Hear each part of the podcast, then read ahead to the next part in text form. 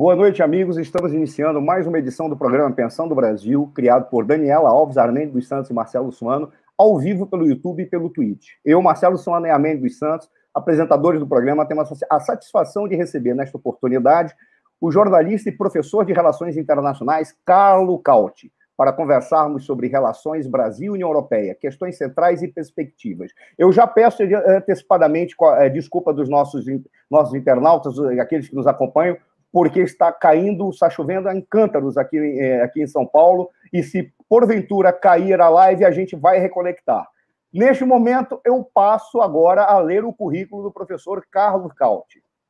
Carlos Cauti é cientista político, não apenas jornalista, e mestre em relações internacionais pela Luiz Di Carli, de Roma, jornalista italiano, correspondente do Brasil de diferentes veículos como a Limes, East West e RMC Radio, presidente da Associação dos Correspondentes Estrangeiros e editor-chefe do portal Suno Notícias. É responsável no Brasil, Argentina e Uruguai pelo projeto Diplomacia Pública ALUI, que significa, em português já indiretamente, Diplomacia Pública da União Europeia na América Latina, pela delegação da União Europeia. Eu vou fazer algumas considerações iniciais em relação ao professor Carlo Caut, que no seu currículo, apesar dele ter apresentado para nós muito sintético, eu tive a oportunidade de vê-lo em palestras, ministrar aulas e entrevistas que eu tive a oportunidade de presenciar, você dando entrevistas direto para a Europa.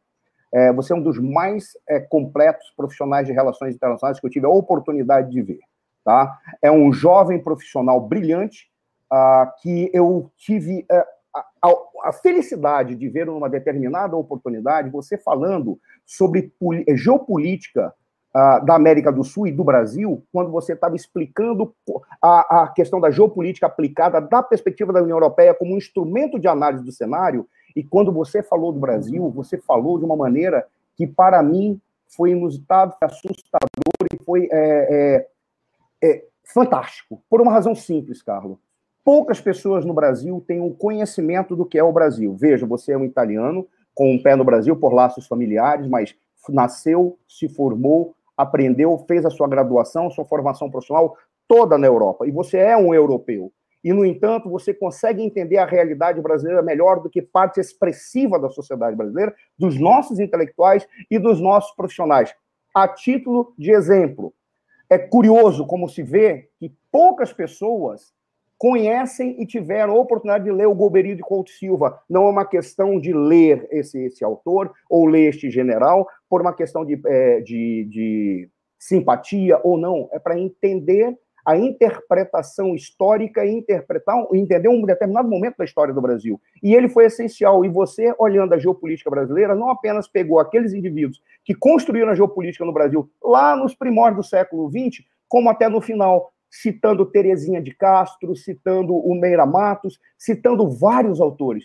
E isso me deixou é, é, deslumbrado, seria essa a melhor palavra. É muito raro se é, encontrar pessoas que têm esse nível intelectual. E você, um, um europeu, que apesar de ter o pé no Brasil, consegue ver melhor o Brasil do que muitos brasileiros. Por isso, falar é, pensando o Brasil cai como uma luva para ti, é, mostrando as relações Brasil-União Europeia. Nós já temos internauta, mas eu vou deixar para leitura logo depois que passar a palavra a ti, e antes eu faço ao doutor Armênio dos Santos, para que ele faça as, nossas, as suas considerações iniciais e faça os cumprimentos a todos os ouvintes que estarão entrando ao longo da nossa live. Por favor, doutor Armênio. Boa noite, professor Marcelo Suano. Boa noite, professora Daniela Alves, a nossa produtora. Boa noite, professor Caio Cauti. Satisfação tê-lo conosco.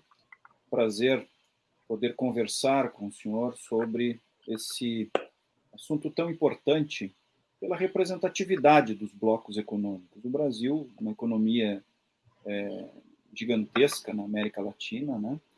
É, dentro de um é, Mercosul que é algo, é, não sei se inexistente ou ou algo absolutamente incipiente, né?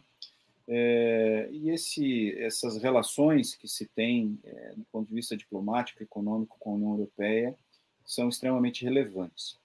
Então, seguramente esse debate é um debate que interessa a todos, não só é, a quem trabalha diretamente com aspectos de diplomacia ou aspectos de, de, relações econômicas, mas as populações em si, do ponto de vista de intercâmbio cultural, econômico, social, enfim.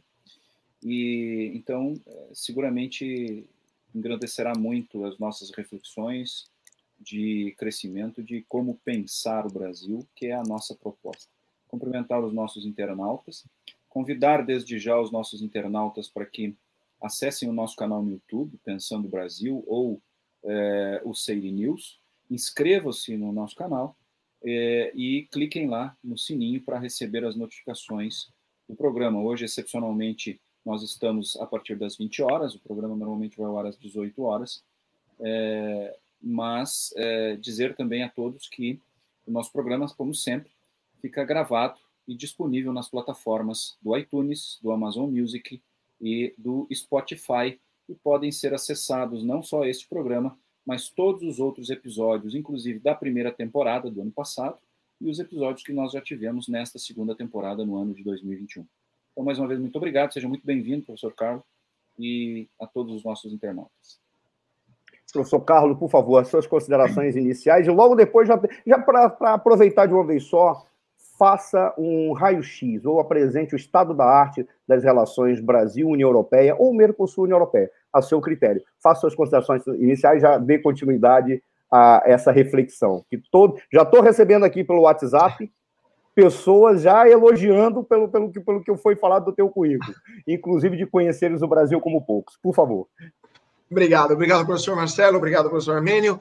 Boa noite a todos. Boa noite também à professora Daniela, que está na produção. Boa noite a todos os internautas. É uma honra estar com vocês aqui hoje, poder falar, poder participar da, do programa Pensando no Brasil e também aqui no canal é, do SEIRE. É, bom, então, e também obrigado, professor Marcelo, pela, pela apresentação. É, a gente tenta, tenta entender cada vez melhor o Brasil, né, como gringos, como estrangeiros mesmo, já tropicalizados já há um tempinho no Brasil. É sempre interessante entender o país onde se está, né? Então, sem nenhum tipo de, de, tra, de trave ideológico ou uma visão preconstituída, né? Então, é óbvio que a gente tenta, tenta ler todos os autores das produções intelectuais sólidas brasileiras, né? inclusive o, o general Goberia, a Teresa de Castro, entre outros. Mas, é, bom, então, vamos conversar sobre a, a, as relações entre a União Europeia e o Mercosul. Antes de vir aqui para o Brasil, é, eu trabalhei na Comissão Europeia, estava no gabinete do então vice-presidente da Comissão Europeia, Antonio Tajani, que era também comissário europeu para a indústria e o empreendedorismo, que é um setor é, muito relevante para as relações com o Brasil e com o Mercosul em geral, é, especialmente em função do acordo né, de livre comércio entre o Mercosul e a União Europeia. Então, eu pude ver de perto né, a, como é, a comissão, que é o órgão executivo da União Europeia, trabalhando dentro da comissão, é, funciona. É, e também, agora, vindo para o Brasil, vi desse lado qual é a visão né, que é desta parte do Atlântico se tem das relações com, com a União Europeia. É, e nesse, nesse momento, as relações não estão exatamente no, no, no pico mais alto, né, no momento mais mais alto, no melhor momento da, das relações bilaterais. Tem tensões políticas inegáveis, seja por lá, por culpa, né, a gente pode usar por, por responsabilidade europeia, eh, seja por questões aqui internas ao Brasil.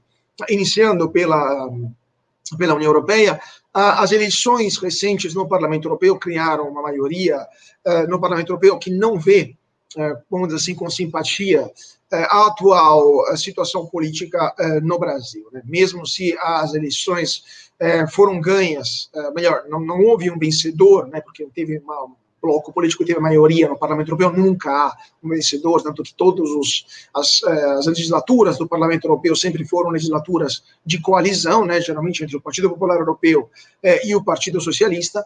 Dessa vez houve algumas mudanças importantes, porque houve dois grandes vencedores, dois grandes partidos que ganharam muito mais votos do que na, nas eleições precedentes, que foram o Partido Verde e o Partido uh, Liberal, Partido Liberal, que teve uh, sua grande, a maioria dos seus deputados são deputados do partido do atual presidente da França, Emmanuel Macron. Uh, e a gente sabe que o Partido Verde, não somente no Parlamento Europeu, mas também os partidos verdes na Europa inteira, especialmente na Alemanha, da, de onde vem o maior número de, de deputados do Partido Verde Europeu, tem uma visão muito crítica da gestão que o Brasil tem feito da Amazônia. A gente vai ver agora é, se fundada ou não. Né? Mas eles criticam muito né, de forma até excessiva, diria eu, é, a gestão do, do, da, da Amazônia, da região amazônica é, aqui no Brasil. É, e, por outro lado, o Partido Liberal, né, ALDE, né, a Aliança dos Liberais Democráticos Europeus, que é o grupo, nome do grupo do Parlamento Europeu, a maioria desses deputados é formados por membros do Partido En do, do presidente Macron, é, e sabemos como a França, é, seja por questões é, econômicas, seja por questões até pessoais, é, não está tendo um relacionamento positivo com o Brasil nesse momento específico, né? É, e também desse lado, é, a França também não é exatamente considerada como um parceiro é, vamos dizer assim, um parceiro ponto, né? A gente viu é, que uma, uma recente reunião da, de, da cúpula das Forças Armadas aqui no Brasil considerou a França como a principal ameaça à soberania do Brasil, né? Então, de fato, as relações não estão exatamente no melhor momento, seja com, com a Europa, mas também com a França em particular. Então, o Parlamento Europeu não está né, na sua conformação melhor para ter, eh, vamos dizer assim, melhores relações possíveis com o Brasil e com o Mercosul em geral, no caso do Acordo de Livre Comércio, eh, mas também eh, muitos, muitos comissários europeus, sejam membros da Comissão Europeia, né? então, Parlamento, órgão legislativo, Comissão Europeia, órgão executivo, também tem uma visão bastante crítica da atual situação política do Brasil. Isso por questões ideológicas próprias. Vou fazer somente um exemplo do comissário europeu é, italiano, né, para falar do meu país, o é, Gentiloni, o Paolo Gentiloni, que, é, por exemplo, comemorou né, a, a, recente liberação, recente, nem tanto recente, a liberação do ex-presidente Luiz Inácio Lula da Silva e também a recente sentença, a decisão do Supremo Tribunal Federal e uh, nunca perdeu ocasião para criticar o governo uh, do presidente Jair Bolsonaro. Então, tem uma visão política muito dura, muito forte contra o atual governo brasileiro. Uh, isso por parte de alguns comissários, não por parte da presidente da Comissão Europeia, Ursula von der Leyen, mas alguns comissários criticaram muito duramente, em várias ocasiões, o, o presidente, o governo do presidente Jair Bolsonaro. Agora, do, ponto de vista do lado brasileiro, eh, também temos uma certa desconfiança em, em, relação à União Europeia, até um certo discurso de uma parte do governo brasileiro, né, da, da questão do globalismo, uma certa desconfiança também com as organizações internacionais lato senso, né, eh, hum, que acaba tendo também um impacto nas relações bilaterais. Eh, aqui no Brasil também trabalho para a delegação da União Europeia, sou um consultor da delegação da União Europeia para um projeto de diplomacia pública, e percebo isso também, é, tem uma certa. aumentou o distanciamento, com certeza. Né? É, então, é, isso não facilita as relações bilaterais, mesmo se, não devemos esquecer, foi esse governo que, em 2019, em julho de 2019, assinou o acordo de livre comércio entre a União Europeia e o Mercosul. Né? O acordo de livre comércio, na verdade, não foi assinado, né? foi anunciado, no caso, né? em fase de elaboração técnica, de análise técnica jurídica do Departamento Jurídico da União Europeia e do Mercosul também, e foi a forte vontade do governo brasileiro, acompanhado, não com tanto entusiasmo assim, pelo governo da Argentina, que levou a, a, ao anúncio desse acordo em julho de 2019. Agora, as, isso, esse mas, acordo foi. Mas, mas, no Brasil, me parece que já foi ratificado pelo Congresso o acordo, né? Não, ainda não, professor. Ainda, ainda não aconteceu, porque não sabemos nem o texto do acordo ainda não, temos o texto, o corpus jurídico do acordo, porque é, ainda está sendo analisado e é, revisado pela, é, pelo Departamento Jurídico da, da, Comissão Europeia e também aqui do, do próprio Mercosul.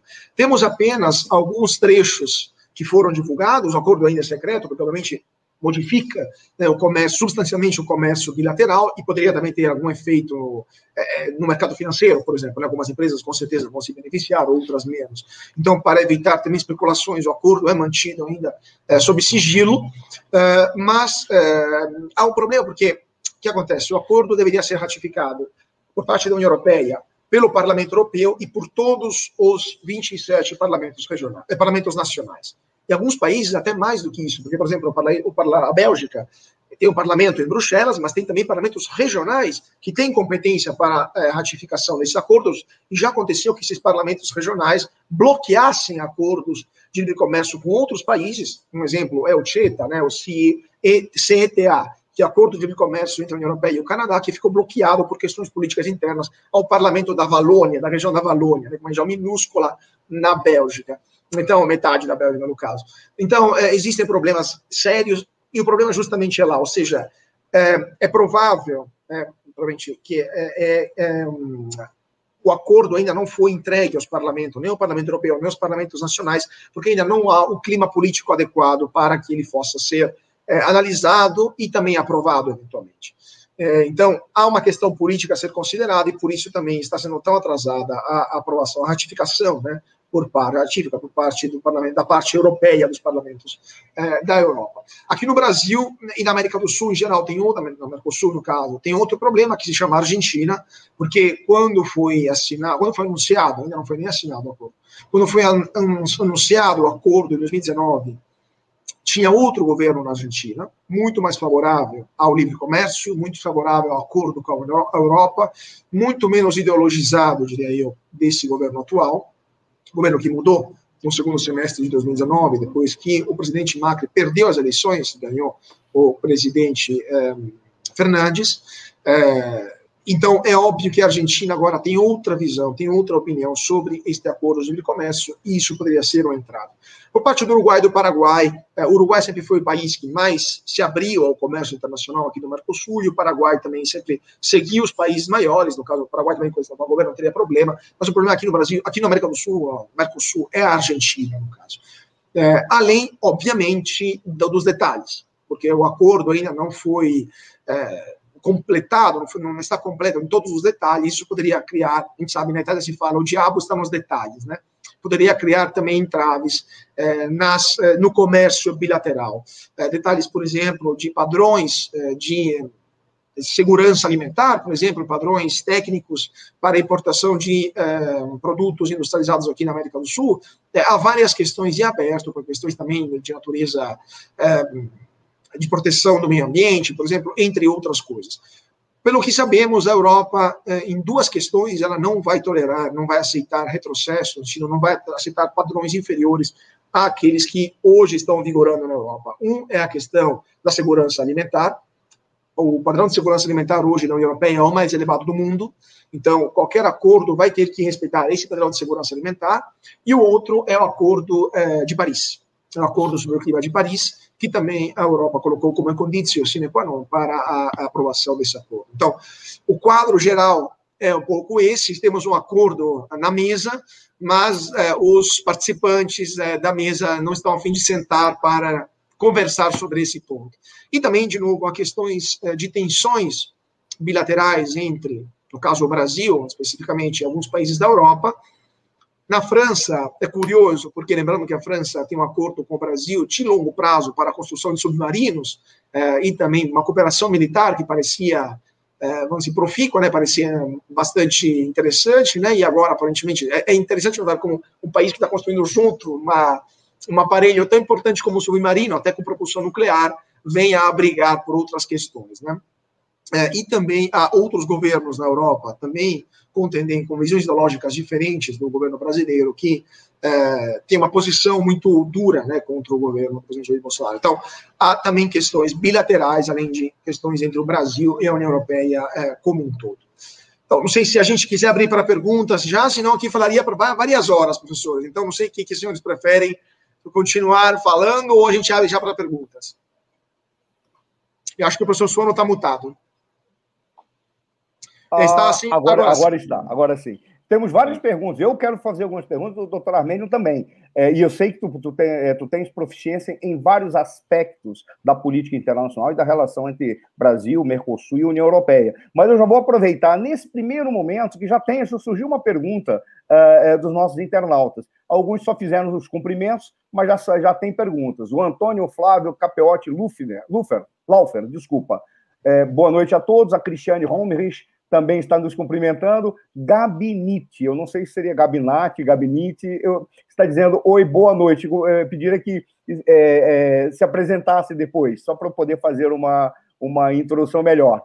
Ah, o Coronel Petri, que é da, o vice-delegado da, da, Associação de Diplomados da Escola Superior de Guerra no Rio Grande do Sul, que está te assistindo. Boa noite, senhores, equipe Pensando Brasil, Petri A10 GRS. E a Jéssica Detone, que é uma assessora de é, processo legislativo no Senado Federal, trabalha com, com lideranças de bloco, ela está fazendo já uma pergunta. Com o atual cenário de crise sanitária, esse acordo de livre comércio corre algum risco de não prosperar? Poderíamos começar por aí e logo depois já vou te metralhar com algumas perguntas, doutor Armênio também. Tá? Bom, respondendo então a pergunta sobre a situação sanitária, é, eu não diria não prosperar, eu diria atrasar porque uh, os trabalhos, uh, as sessões do Parlamento Europeu estão muito mais lentas do que o normal. Um, eh, os trabalhos também na própria comissão estão muito mais lentos. De fato, o mundo congelou ano passado, ainda hoje está congelado, e tudo aquilo que não for urgência uh, momentânea, né, urgência do momento da, da gestão do coronavírus, não somente aqui no Brasil, mas também na Europa, está parado, de fato.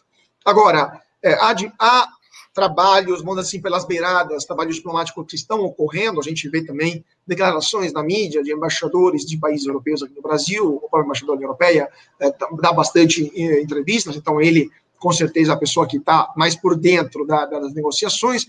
Há também é, falas né, de expoentes, por exemplo, de organizações empresariais, etc., e também de políticos. Então, todos sinais que mostram que o acordo não morreu, ainda está vivo, mas ainda está se discutindo como fazer.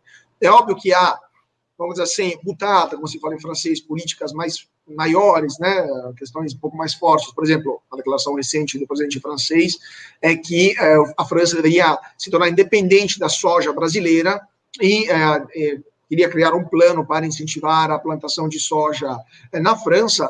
É, eu simplesmente um pouco surpreendido por essa declaração, fiz a conta da área é, utilizava, a área agrícola francesa e quanto grão é quanto, quanta soja a França importa e quanta é a produtividade por hectare de soja e se plantar duas Franças inteiras, né, inteiramente, né, toda a França é, de soja não daria, não seria território suficiente para estar autônomo. Então, é óbvio que estamos falando de declarações políticas para o público interno que não tem muito conhecimento da coisa, mas são sinais, são sinais da situação do, da, do clima.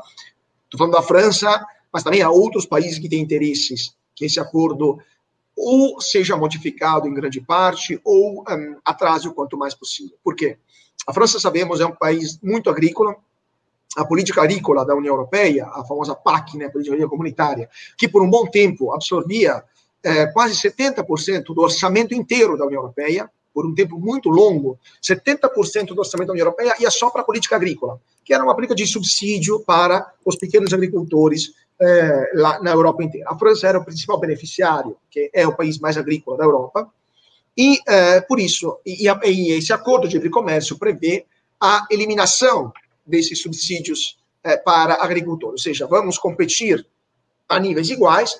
A, o Mercosul não ajuda seus agricultores, a Europa não ajuda os próprios. Então, é óbvio que a PAC iria diminuir progressivamente. Os franceses não querem perder esse tipo de, de ajuda para é, os agricultores. Têm medo também que agricultura aqui na América do Sul, Mercosul, especialmente a brasileira, que é muito mais eficiente, até porque tem mais extensão territorial mediana, muito maior, né?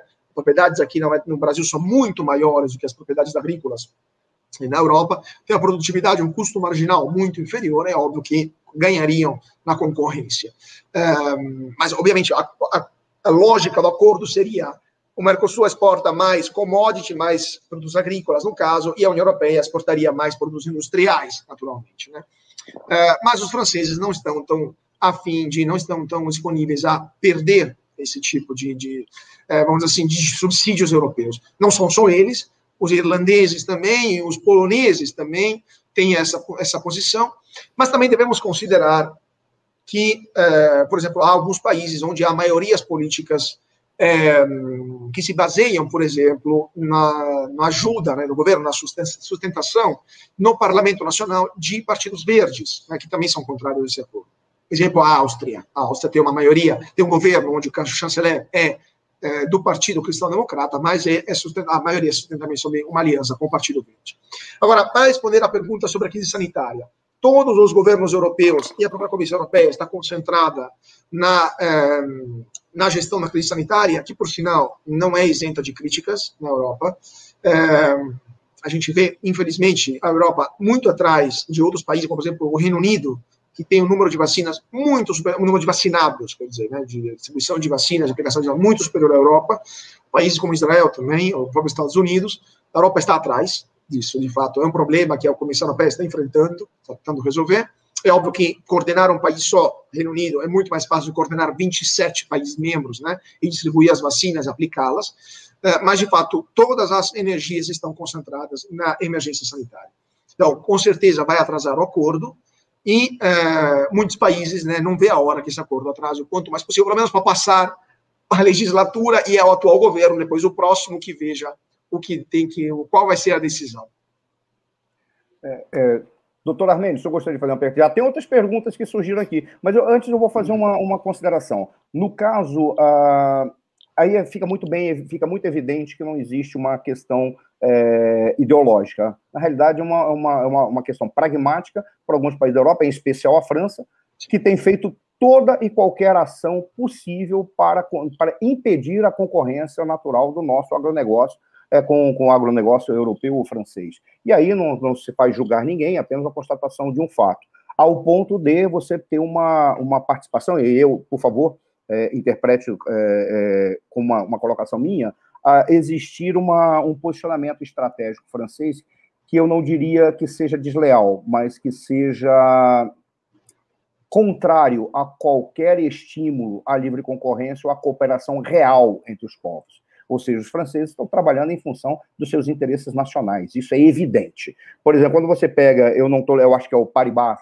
acho que é o Paribas, que é o banco francês, que simplesmente é, fez um anúncio de que ele é, ia seguir as determinações de Sua Excelência o presidente Macron e não iria considerar investimento para qualquer empresa ou qualquer investi ou qualquer empreendedor que tivesse vínculos com o agronegócio brasileiro, porque ele vinculava, ou melhor, ele ligava o agronegócio brasileiro exclusivamente ao avanço da soja e ao avanço da soja com queimando a Amazônia, o que não é real, eu posso estar enganado, mas não é real, porque a, nossa produtividade não decorre do aumento da área plantada, mas decorre do avanço tecnológico que o Brasil conseguiu. Quando você encontra isso, você encontra medidas que são, eu diria, que vão contra. Essa seria a pergunta. Medidas como essa da França não acabam batendo naquilo que é a essência da União Europeia, de uma maneira tal em que você encontra uma União Europeia é, praticamente vendo no seu seio a, algo que vai contra os seus princípios, no momento que a União Europeia pode fazer um acordo que seria benéfico para todos. Porque quando você pega uma Alemanha que é altamente industrializada e outros países que são industrializados, eles iam ganhar muito trazendo seus produtos industrializados para, para, para, para, para a América do Sul, principalmente para o Mercosul, que é o foco. Né? e, e ficariam importando os nossos, nossos, nossas commodities. Basicamente seria isso. Ou seja, não é uma falha e a União Europeia não tem interesse em ela própria frear a França ou não tem força para tanto. Essa seria, depois eu vou fazer as leituras que estão aqui. Inclusive, Carlos, antes eu já vou até fazer alguma é, fazer a leitura aqui. Por exemplo, a Gabi Álvares está dando boa noite a todos. Gabi Álvares de Brasília. Ah, Gabi, na realidade não é Gabi, é Gabi. A Gabi Álvares, ela é uma das consulesas da, uh, que trabalha com Sua Excelência, a embaixadora da Venezuela no Brasil, uh, a Maria Teresa Belandria, é, e é da equipe de Sua Excelência o presidente da Venezuela, Juan Guaidó. Tá? Ela está nos assistindo, está nos cumprimentando, e certamente ela fará algumas considerações. O Hamilton Bernardes está dando boa noite a todos. O Flávio, o Antônio Flávio Capeotti Laufer ele está dizendo. Como fica a questão das identidades Professor, nacionais? É, me desculpe, mas eu acho que era melhor a gente é, fazer as questões, porque essas questões são de outra natureza, então seria melhor se a gente fizesse. Primeiro aquela que foi feita, primeiro a, é, questão que eu, eu fiz, depois a gente quero, coloca as demais. Gostaria também Amigos, de falar sobre a questão da França. É, aí, amigos, depois eu vou fazer a leitura, porque realmente começaram a surgir várias perguntas para não confundir. É, professor Carlos, se puder, aquela pergunta que eu fiz, e depois eu vou fazer a leitura dos nossos internautas e as questões que foram levantadas. Perfeito, vamos lá então, professor. São vários pontos, né? Primeiro, é, historicamente, a França, a governo francês, a diplomacia francesa sempre se moveu junto com a finança. A finança sempre foi, os grandes bancos franceses, né? Sempre foram parte integrante da política externa francesa. Então, não, não é surpreendente essa questão do BNP Paribas, é, mas já em 2019 já havia tido essa ameaça né, de cortar financiamentos, é um boicote, né, de, para a boicote financeiro, né, de crédito para os para as empresas que tivessem ligação com o agronegócio brasileiro. Se a gente fosse ler o elenco desses bancos, 90% eram bancos franceses. Então é óbvio que há uma indicação clara do governo, mas isso sempre aconteceu na história. Então não é nenhuma novidade. Agora, o que acontece?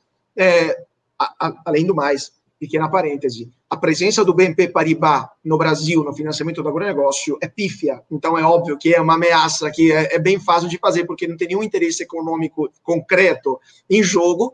E mesmo que tivesse, quem controlaria a documentação, a, a, papelada, se de fato eles não estão financiando empresas ligadas ao negócio. Então, é óbvio que, de novo, é uma declaração feita para uso e consumo interno da população, da opinião pública francesa, de parte da opinião pública francesa. Lembrando que o Macron tem uma eleição presidencial bastante complicada para enfrentar né, daqui a poucos meses e a sua popularidade não está, não é das melhores, né? Agora, sobre a questão da Alemanha, da Itália, de outros países que de fato teriam interesse, é, a gente tem que considerar que a Europa é sim uma organização internacional, tem personalidade jurídica internacional própria, tem um corpo diplomático próprio, é, tem capacidade de decidir várias coisas, os países têm que se adequar, mas ainda há uma forte presença de intergovernabilidade na Europa. Então, os países discutem entre si. Então, há uma pluralidade de ideias, de posições dentro da União Europeia. Então, é óbvio que há países que são mais favoráveis a esse acordo de livre comércio com o Mercosul, a Alemanha é um deles, a Itália é um deles, países ibéricos, a Espanha, Portugal também são entre eles.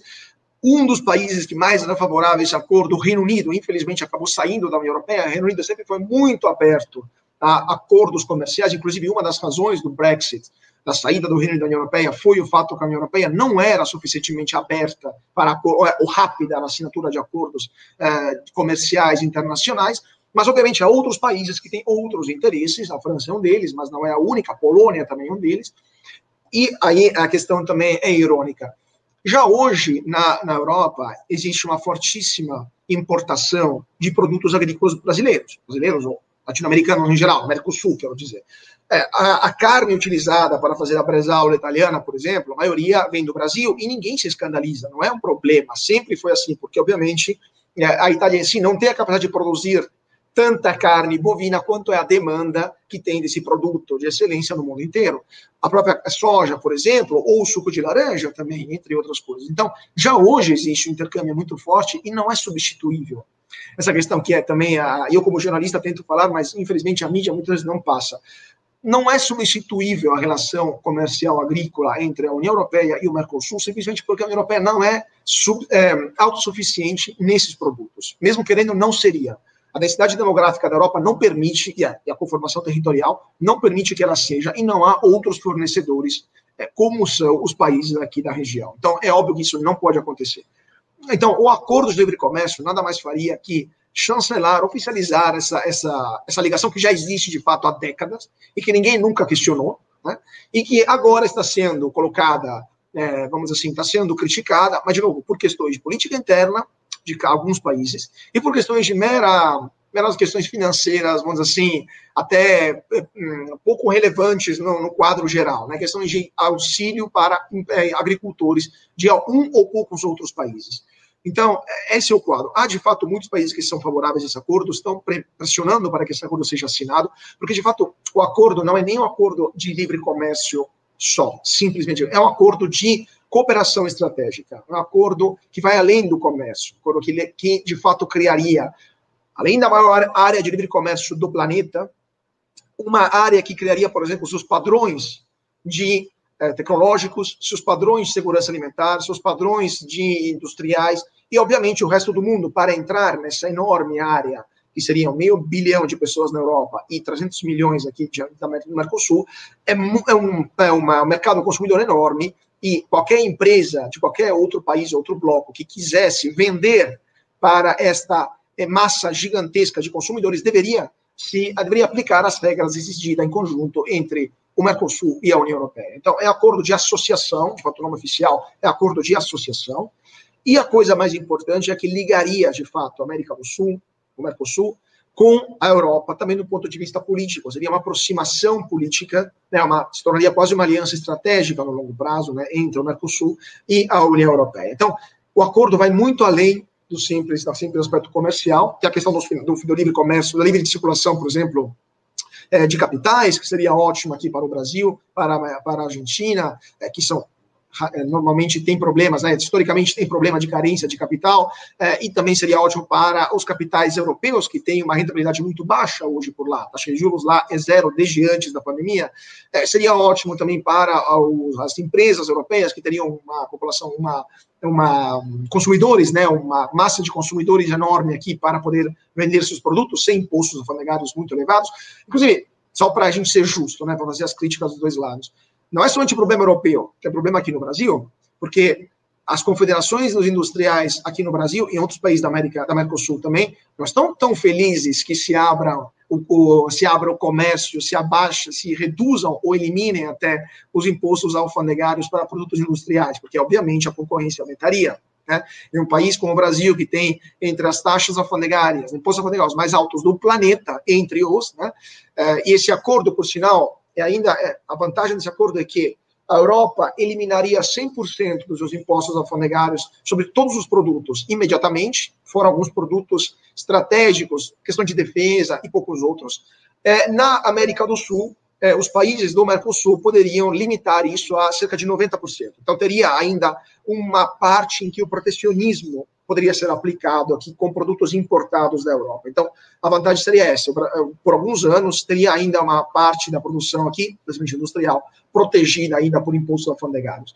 Então, há dos dois lados temores e interesses que, que são difíceis de superar, mas o debate é, está em andamento. Né?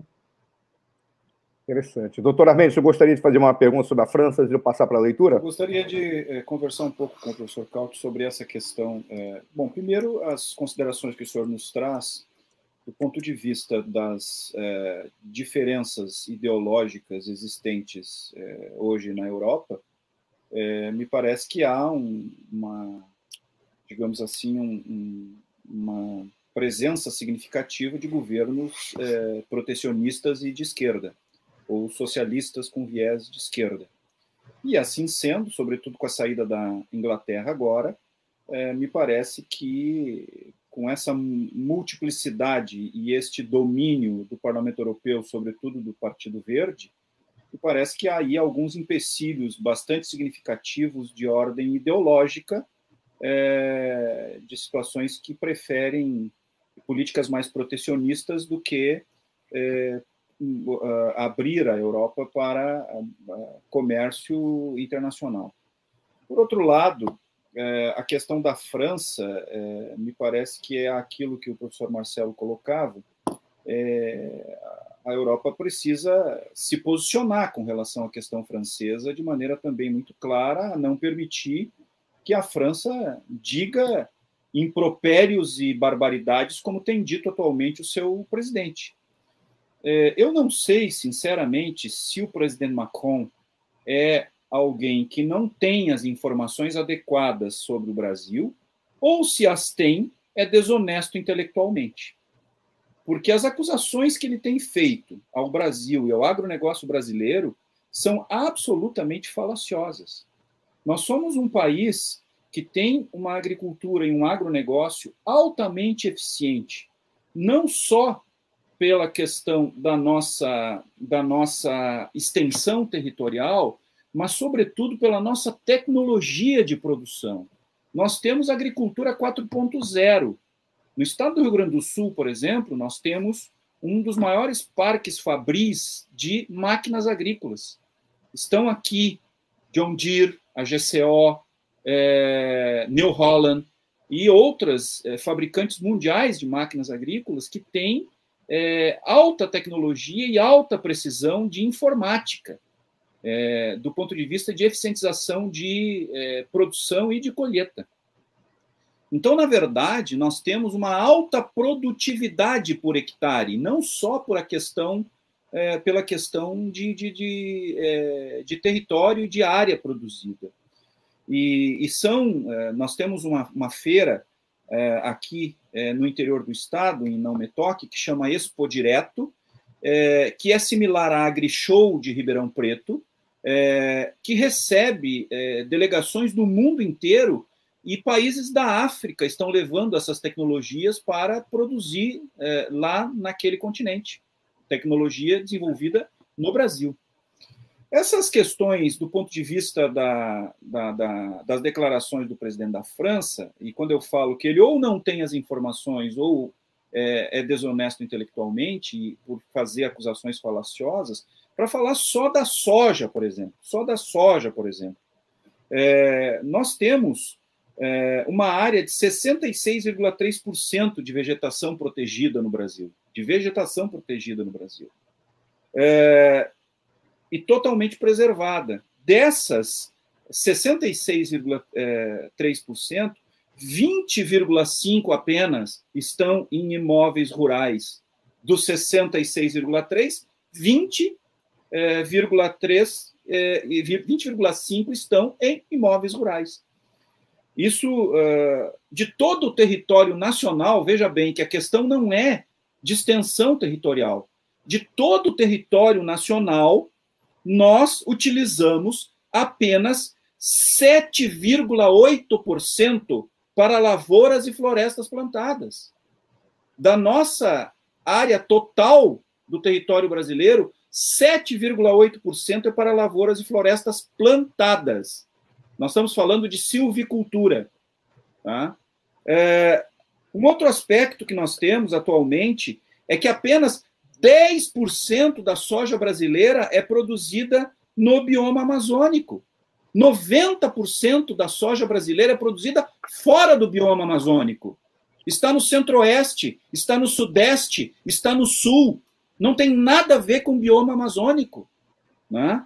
Uh, e aí nós nos deparamos com um país que tem altos subsídios aos seus agricultores, criticando uh, atitudes de um país de potência agrícola como é o Brasil, de alta eficientização, que teve um recorde de exportação no ano de 2020 de 100 bilhões de dólares.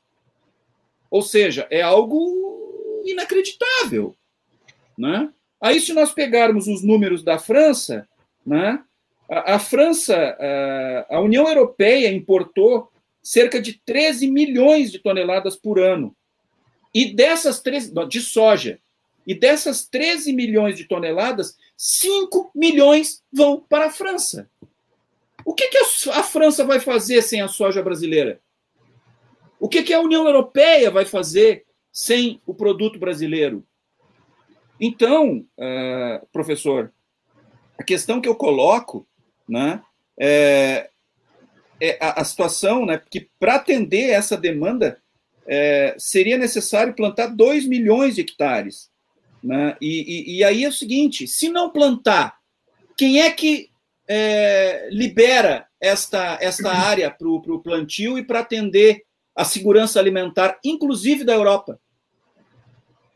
Então, é, o que eu pergunto ao senhor é, é, é o seguinte: por que a União Europeia não é, trata essa matéria do ponto de vista desideologizado?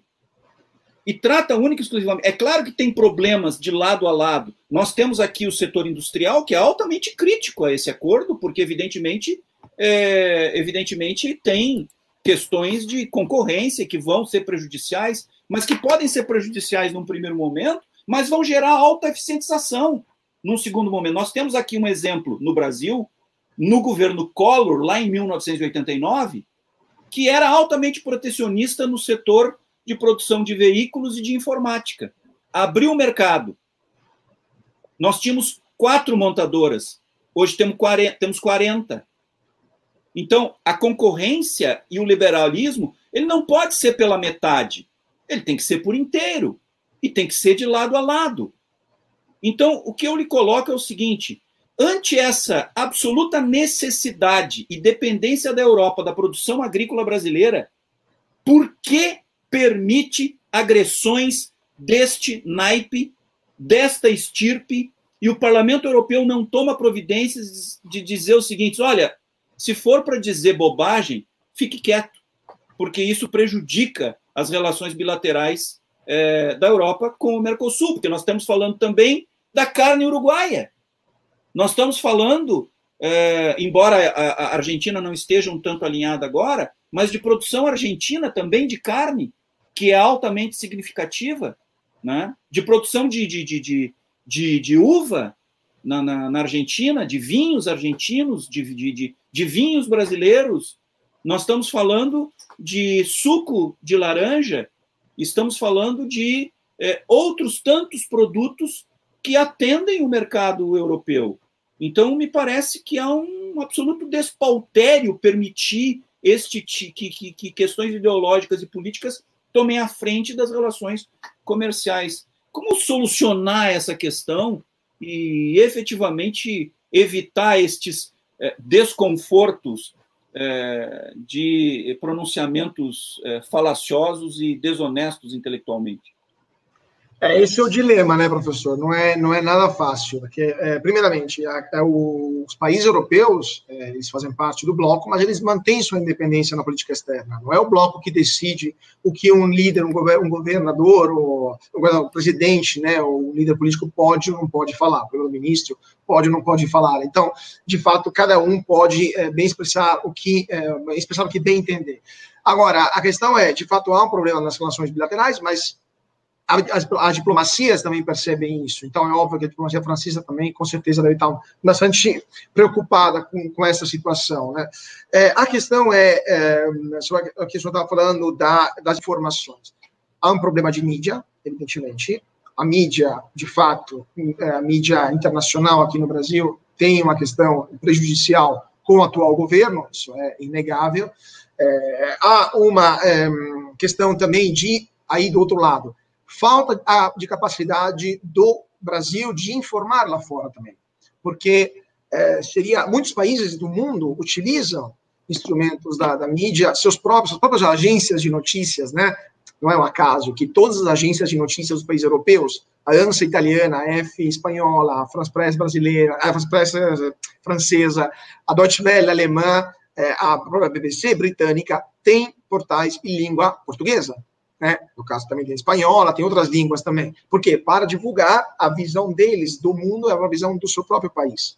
Então, o Brasil não tem isso é, e não consegue comunicar, não consegue informar essas questões que nós aqui sabemos, né? Por exemplo, do fato que a plantação de soja não afeta a Amazônia, pelo menos afeta em mínima parte. O conceito de Amazônia legal lá fora é um ilustre desconhecido. Ninguém sabe o que é o conceito de Amazônia legal. Por quê? É culpa dos jornalistas que não informam ou é culpa do governo brasileiro que não explica lá, isso lá fora? É, essas porcentagens, por que é, não são explicadas? Por que, por que lá fora não se dizem? De vez em quando, quando eu pego a, os jornais europeus, né, como jornalista tem obrigação de ler todo dia, né, vários jornais europeus, vários embaixadores brasileiros lá fora fizeram um trabalho excelente de mandar é, artigos para esses jornais que foram publicados, desmentindo muitas vezes reportagens erradas feitas por jornalistas é, é, estrangeiros, muitas vezes não eram nem correspondentes aqui no Brasil, eram jornalistas que estavam lá de suas sedes nas capitais, e os embaixadores brasileiros fizeram um trabalho importante de desmentir esses pontos. Mas é um artigo que fica na página 10 de um jornal é, economia, quanto a gente vai ler? Então, é óbvio que é um problema de opinião pública, de comunicação da massa. Né? É, então, tem essa questão. É, sobre a questão também da, é, da, da, da, questão da França, para completar, para terminar, a gente tem que considerar também que há outras questões que não se falam. Por exemplo, quando o Brasil quer reativar a base de lançamento espacial de Alcântara, aquela base está do lado de outra base de lançamento espacial, que é da França, no caso, é da, lá na Guiana Francesa. As duas estão lá não por acaso, porque é o, lugar, o melhor lugar do mundo, provavelmente, para lançar foguetes em órbita, porque se gasta menos combustível. É óbvio que ativar uma base daquelas. Exa exato. É, janela espacial. É. Mas abrir uma base em um país que tem um custo muito menor do que qualquer país europeu, porque lembrando que na Guiana Francesa se usa o euro, o custo da mão de obra é europeu e desse lado da fronteira o custo da mão de obra é brasileiro, o custo de tudo é brasileiro, é óbvio que o Brasil vai começar a fazer concorrência para os lançamentos espaciais é, da, da base lá em Curu, né, que fica lá na, na Guiana Francesa, é óbvio que o governo francês não pode estar feliz de uma situação dessa. Estou fazendo só alguns exemplos, tá? Tem outras questões também que, obviamente, são, são importantes. Mas, de novo, e tudo isso é, é, ainda mais bizarro se a gente considera que, de novo, o Brasil tem uma parceria estratégica de longo prazo no setor militar, o setor mais delicado, setor nuclear e andamento com a França. Então, o é, é porta-aviões muito... atual do Brasil, São Paulo, foi comprado da França. Ah, então, mas. Até museu, né? Como italiano, eu não posso não, eu não posso evitar de me surpreender, porque o Brasil tem essa relação de amor e ódio com a França. Teve a Guerra das Lagostas quase que estourou nos anos 60, mas ao mesmo tempo comprou um porta-aviões eh, usado francês, por sinal, tem essa questão. Quase comprou caças Rafale também na França. Né? Então, e agora tem essas crises diplomáticas. Então, o, tem, alguma coisa. O nosso programa do submarino nuclear Exatamente. É, então, é com a França. Né? Se não é uma questão de psicanálise junguiana, não sei o que é, né? Essa é uma questão dele analisada do ponto de vista psicanalítico mais do que geopolítico. Mas voltando. É, não, sobre a questão ambiental. O Brasil tem a provavelmente a lei, ou uma das leis de proteção do meio ambiente mais rigorosas, mais rígidas do mundo. Uh, nenhum país europeu tem uma lei tão rígida como a lei que uh, a lei ambiental brasileira. É, isso, isso é fato, é reconhecido também, mas não é sabido. Lá fora não se sabe. Lá fora isso não é um fato notório. E, de novo, é culpa dos comunicadores que estão aqui, muitas vezes nem eles estão cientes desse negócio, ou é culpa, a responsabilidade do governo brasileiro divulgar esse ponto com mais eficácia? Né? Então, são, é, é, uma, é uma questão importante, não é, não é trivial. Então, são pontos, são pontos, é, é, não, e também tem uma questão também de... Eu concordo de... plenamente com o senhor. Outro dia nós conversávamos aqui com o professor Christian Lobauer, e acho que foi com ele, né, professor Marcelo? É, e, e, ele nos dizia que efetivamente um dos maiores problemas do mercado externo brasileiro é que o Brasil se comunica muito mal lá fora. Sim. E, e, e efetivamente isso, isso é verdade. Não há uma, uma organização. O agronegócio até se organizou um pouco melhor através das é, entidades representativas, a Associação Brasileira de Proteína Animal, é, é, até se organizou um pouco melhor, mas do ponto de vista governamental, esta é uma falha é, é uma falha indesculpável, efetivamente, porque é algo fundamental do ponto de vista de, de, de, de, de política econômica no exterior. Concordo Sim. nesse aspecto plenamente com o senhor. Tem também um problema de falta de conhecimento da parte da opinião pública internacional do Brasil, até por uma questão muito prática. Pouca gente vem para cá. Tem pouco turismo. O turismo no Brasil é minúsculo em relação ao turismo mundial. Tem, é, em todos os anos, vem no Brasil o mesmo número de turista que, so, que sobe por ano na Torre Eiffel. São cerca de 5 milhões de pessoas. O mesmo número de pessoas que sobem só na Torre Eiffel é o mesmo número de turistas que todos os anos vêm né, no Brasil. Então, é óbvio que temos um problema aqui também de conhecimento parte da opinião pública. O Brasil é uma questão de é longe, é difícil chegar, tem uma questão de custo também, entre outras coisas. Porque, obviamente, quando você visita o país, conhece, vê a realidade, a opinião pública também acaba sendo influenciada.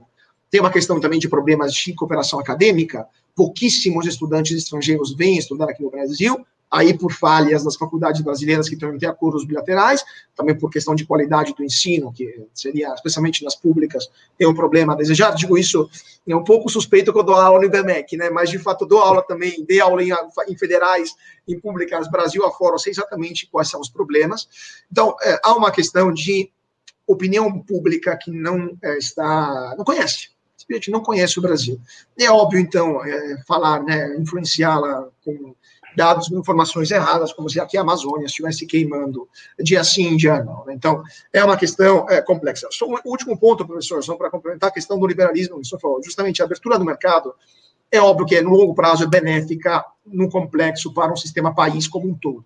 Mas a abertura de um mercado também cria vencedores e perdedores.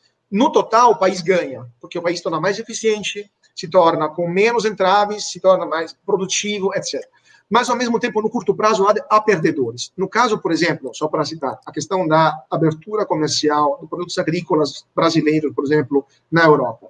Aqui no Brasil temos produtores rurais grandes, com extensões importantes, né? Um produtor rural aqui no Brasil de 100 hectares é um produtor considerado pequeno. O produtor rural de 100 hectares da Europa é um latifundiário, porque a, a, a, a média o, o, vamos assim, o, a área rural média de cada propriedade é de um hectare, dois hectares, em média. rural. Exatamente. Cada, cada, cada vamos dizer, agricultor tem, em média, um ou dois hectares, né, depende do país também, é, à disposição. Então, são propriedades muito pequenas. Né?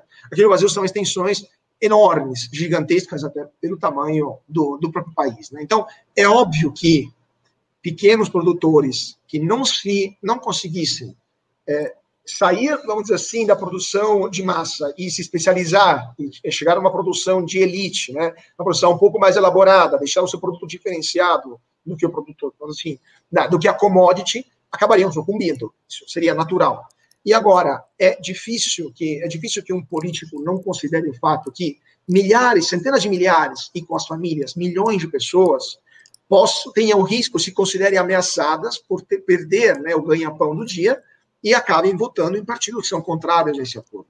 Então, há uma questão política também a ser considerada, que é, é, é lógica, é racional, é uma questão importante, mas no final das contas, para complementar, se todos os países da Europa se chegassem a um consenso, como se chegou em 2019, era esse o clima político naquele momento, de aprovar o acordo, não tem um país sozinho que pode dizer não. Até teria, porque no Conselho Europeu existe o direito de veto. Mas, de fato, okay. do ponto de vista político, a pressão seria enorme. Seria impossível segurar uma pressão de 26 parceiros e só você não quer.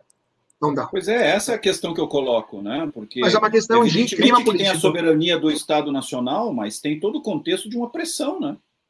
né? Mas então, então e, Sim, mas aí é uma questão não. de clima política, professor, porque em, em, desde que esse acordo começou a ser negociado, no final dos anos 90, começo dos anos 2000, a gente teve entre 99 e 2003 um clima político na Europa e na América do Sul favorável, pelas conjunturas eleitorais que se criaram aqui e lá.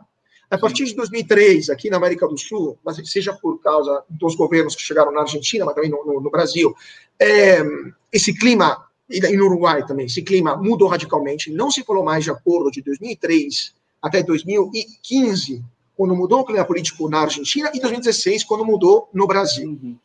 Então, entre 2016 e 2019, se criou uma janela política que era aquela que tinha que ser desfrutada, para não somente anunciar o acordo, mas assinar e ratificá-lo, porque é muito provável que a gente agora seja entrado em outro momento, que a gente terá mais alguns anos, ou uma década, não sei, dependendo do próximo ciclo Sim. eleitoral, para voltar a ter a mesma conjuntura astral que permita a aprovação desse acordo. Então, é um problema eu, também político interno.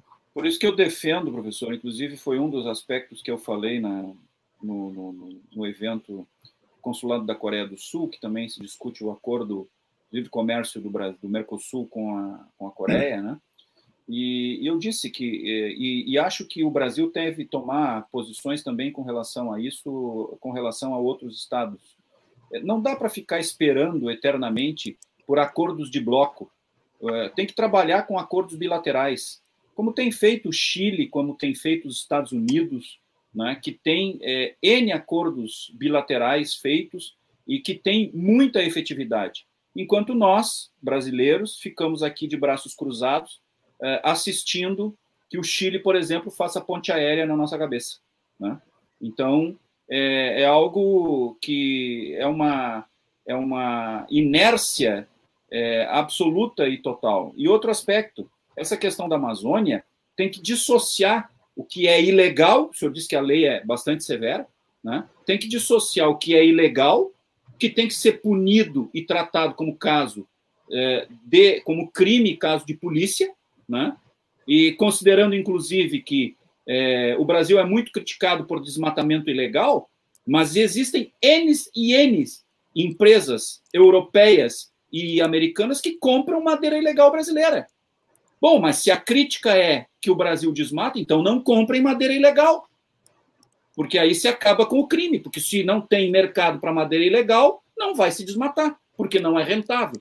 Né? Então, também precisa fazer a dissociação do, do agronegócio brasileiro, que é absolutamente legal, que não tem nada a ver com é, queimadas ilegais e desmatamento ilegal, do que é efetivamente caso de polícia.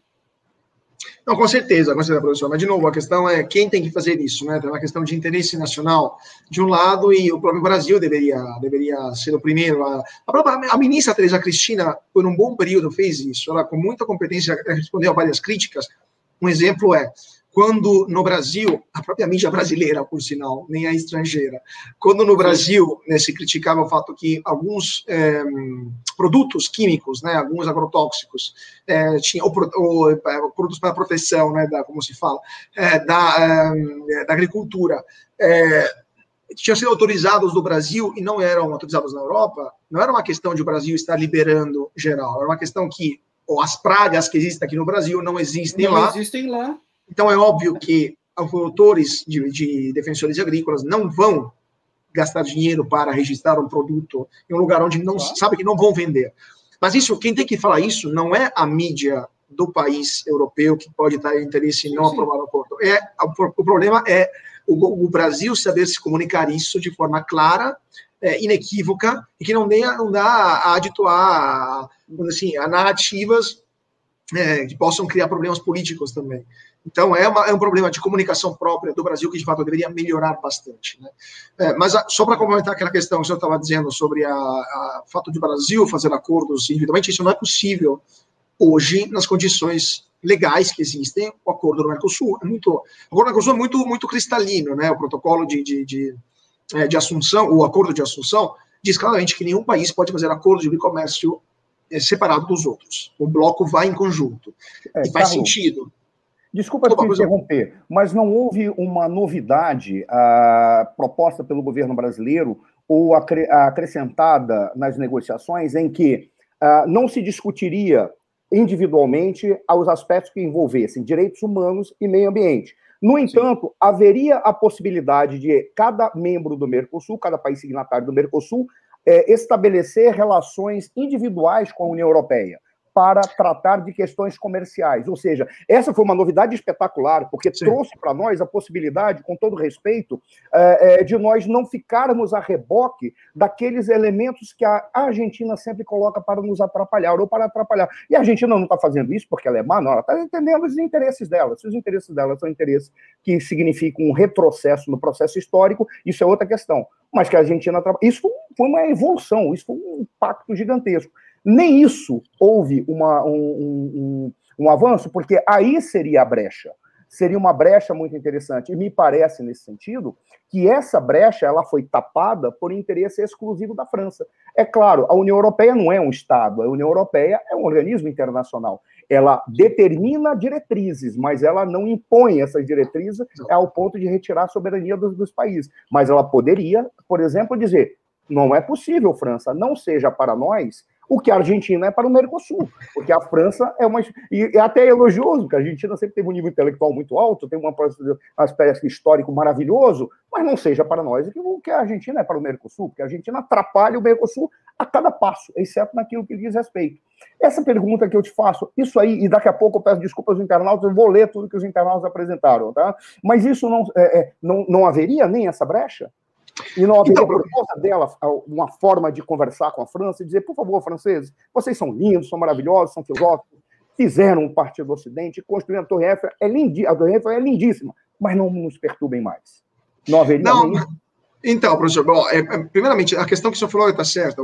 Nesse acordo específico da União Europeia e do Mercosul, o Brasil é, aprovou, é, foi aprovado no Mercosul o fato que, no aspecto comercial, os países têm maior autonomia. No aspecto político, tem que ir todo mundo junto. Já um avanço, mas ao mesmo tempo cria problemas no Mercosul. Na verdade, o Mercosul, de fato, é, nunca existiu como é, uma, um mercado comum, sempre foi, no máximo, uma área de livre comércio, mas é, é, uma, nem isso, às vezes, porque os argentinos também, de vez em quando, criam barreiras alfandegárias e não alfandegárias, mas, de fato, isso quebra né, a unidade do bloco. Isso é um problema de, de geopolítico. O Mercosul foi criado justamente para evitar tensões entre Brasil e Argentina. Quebrar isso cria outros problemas, mas, enfim, não é, não é esse o, o assunto de hoje.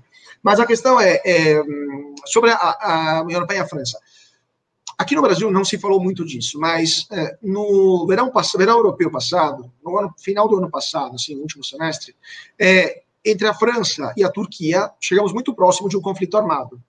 Por quê? Porque a Turquia estava é, querendo é, ter, hum, realizar trivelações, né, perfurações de petróleo no Mediterrâneo Oriental, até chegando muito próximo das águas territoriais, até invadindo as águas territoriais da Grécia.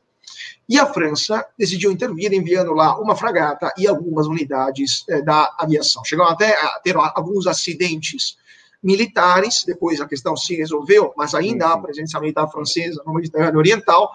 Então, a União Europeia lá fez bem pouco, porque foi uma questão, a França enviar lá tropas, e aí não tem muito o que fazer. Imagine só, se nem numa questão tão grave como o envio de tropas armadas para um, um, um risco de um conflito armado com um país vizinho como a Turquia, inclusive que é aliado da OTAN, por sinal, né, de todo Sim. mundo, né, é, se, ah, se consegue limitar essa questão, imagine isso numa fala, né, numa declaração de cunho político de um líder é, em um presidente. Né? Então, é óbvio que não tem esse controle. A Europeia não pode ter, não está previsto nos tratados, não existe esse tipo de, de controle e não, nem poderia existir, porque, de novo, é uma organização internacional é, que nasce pela vontade dos países de fazer parte dessa organização internacional. Se, a, se os países não querem mais fazer parte, saem, não é esse o interesse da União Europeia de perder membros. Né? Então, é muito complicado, tem um equilíbrio diplomático muito complexo. Obviamente, a diplomacia nos bastidores faz de tudo para né, amenizar o, o, problema. Hum, mas, de novo, é uma questão longa, uma questão mais de, de situação de, de, de, comunicação bilateral e de, é, vamos dizer assim, de é, astros políticos que se alinham, né, de, de alinhamento astral político, do que é, de, de, questões técnicas próprias, propriamente ditas. É, tem interesses muito grandes envolvidos e interesses eleitorais que ainda são mais fortes, muitas vezes, de interesses econômicos, strito senso. É, Carlos, com o teu brilho característico e com, a, é, e com a, as colocações precisas que o Armênio sempre faz, foram, foram apresentados para nós aqui é, os dois pontos que são essenciais. O primeiro deles, nós não sabemos fazer algo que se chama diplomacia pública. Você, por exemplo, é um diplomata público da União Europeia. Você é um diplomata da União Europeia, União Europeia que trabalha com diplomacia pública. O que faz a diplomacia pública? Explica para aquele interlocutor quem você é, para ter canais de acesso, canais de comunicação, canais de diálogo. Nós não fazemos isso. E aqueles que estudam diplomacia pública e, e é, sabem que, por exemplo, qual é a, a, nossa grande experiência de diplomacia pública no Brasil? É o governo tentar se explicar para a sua sociedade. Isso não é diplomacia pública. Mas é, é, o grosso da diplomacia pública brasileira é isso. É o próprio governo, e não é este governo, são todos os governos ficarem se apresentando para, para a própria sociedade. Então, nós não sabemos fazer diplomacia pública, nós não sabemos nem como dizer evitar que na Europa, quando aparecer uma foto de Sua Excelência, o presidente da, Franca, da França, mostrando a Amazônia tocando fogo e correndo girafas e elefantes e leões, que este é, é, são, são animais que não, não, não vivem na Amazônia. Eles vivem em outros biomas, eles são de outras regiões. Por nem isso nós sabemos fazer. Então, essa é a primeira falha. Nós não fazemos diplomacia pública. Nós não sabemos fazer. E por isso nós sempre estamos, somos reativos. Alguém fala mal, a gente vai e se explica, se defende. Ora, quem passa a vida inteira só se explicando do que os outros falam, já está perdendo na competição internacional. Já está perdendo a reboca. Ou seja, não tem a proatividade de dizer, olha quem nós somos. Um reflexo imediato desse, como a gente fazia diplomacia pública, foi o que você falou. Em um ano, corre aqui no Brasil de visitas a mesma coisa que sobra na Torre Eiffel. Nós não nosso turismo também não é explorado, ou seja, você foi num ponto preciso. Isso aí, realmente, ou o Brasil aprende a fazer diplomacia pública, ele vai ficar reativo. O segundo ponto, quando o doutor Armênio trouxe, depois tu falaste indiretamente por respeito, é, é, é nós não temos, nós, nós não temos capitalismo no Brasil. O nosso empresário não é capitalista.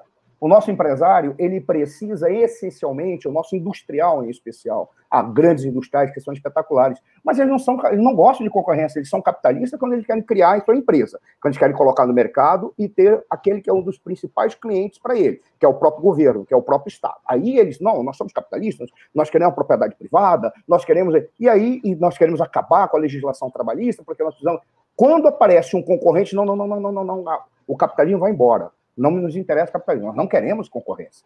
E está na essência. São os dois pontos essenciais, e me parece que talvez essa seja a nossa grande falha, razão pela qual a gente não consegue avançar. Se nós trabalhássemos bem a diplomacia pública, dificilmente a França conseguiria frear. E os franceses não fazem isso porque são maus, porque estão defendendo seus interesses. Ponto final.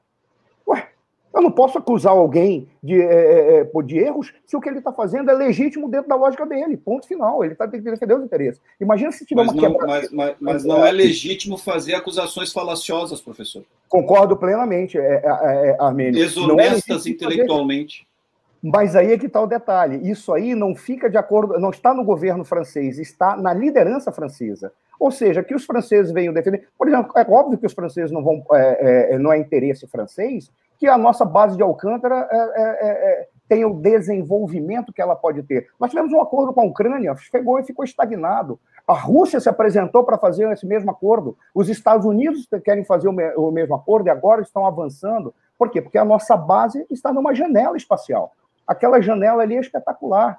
E detalhe, não é só uma questão de você ter uma janela que lança foguete. Imagina o que o Brasil vai lucrar com alu aluguel da base para lançamento de microsatélites, principalmente de comunicação. Todas as empresas vão querer lançar por aqui. E a França vai concorrer, vai dançar, como você falou lá, paga em euro, aqui paga em real. São seis, são seis, um, um sexto praticamente do valor. E você vai ter um ganho espetacular. Então, isso é legítimo eles defenderem. A maneira como eles defendem é questionável. A maneira como eles aprendem é questionável. Tanto que é o caso de dizer que está tocando fogo em girafa na Amazônia. Isso é de uma bobagem. Assim, chega a ser infantil até.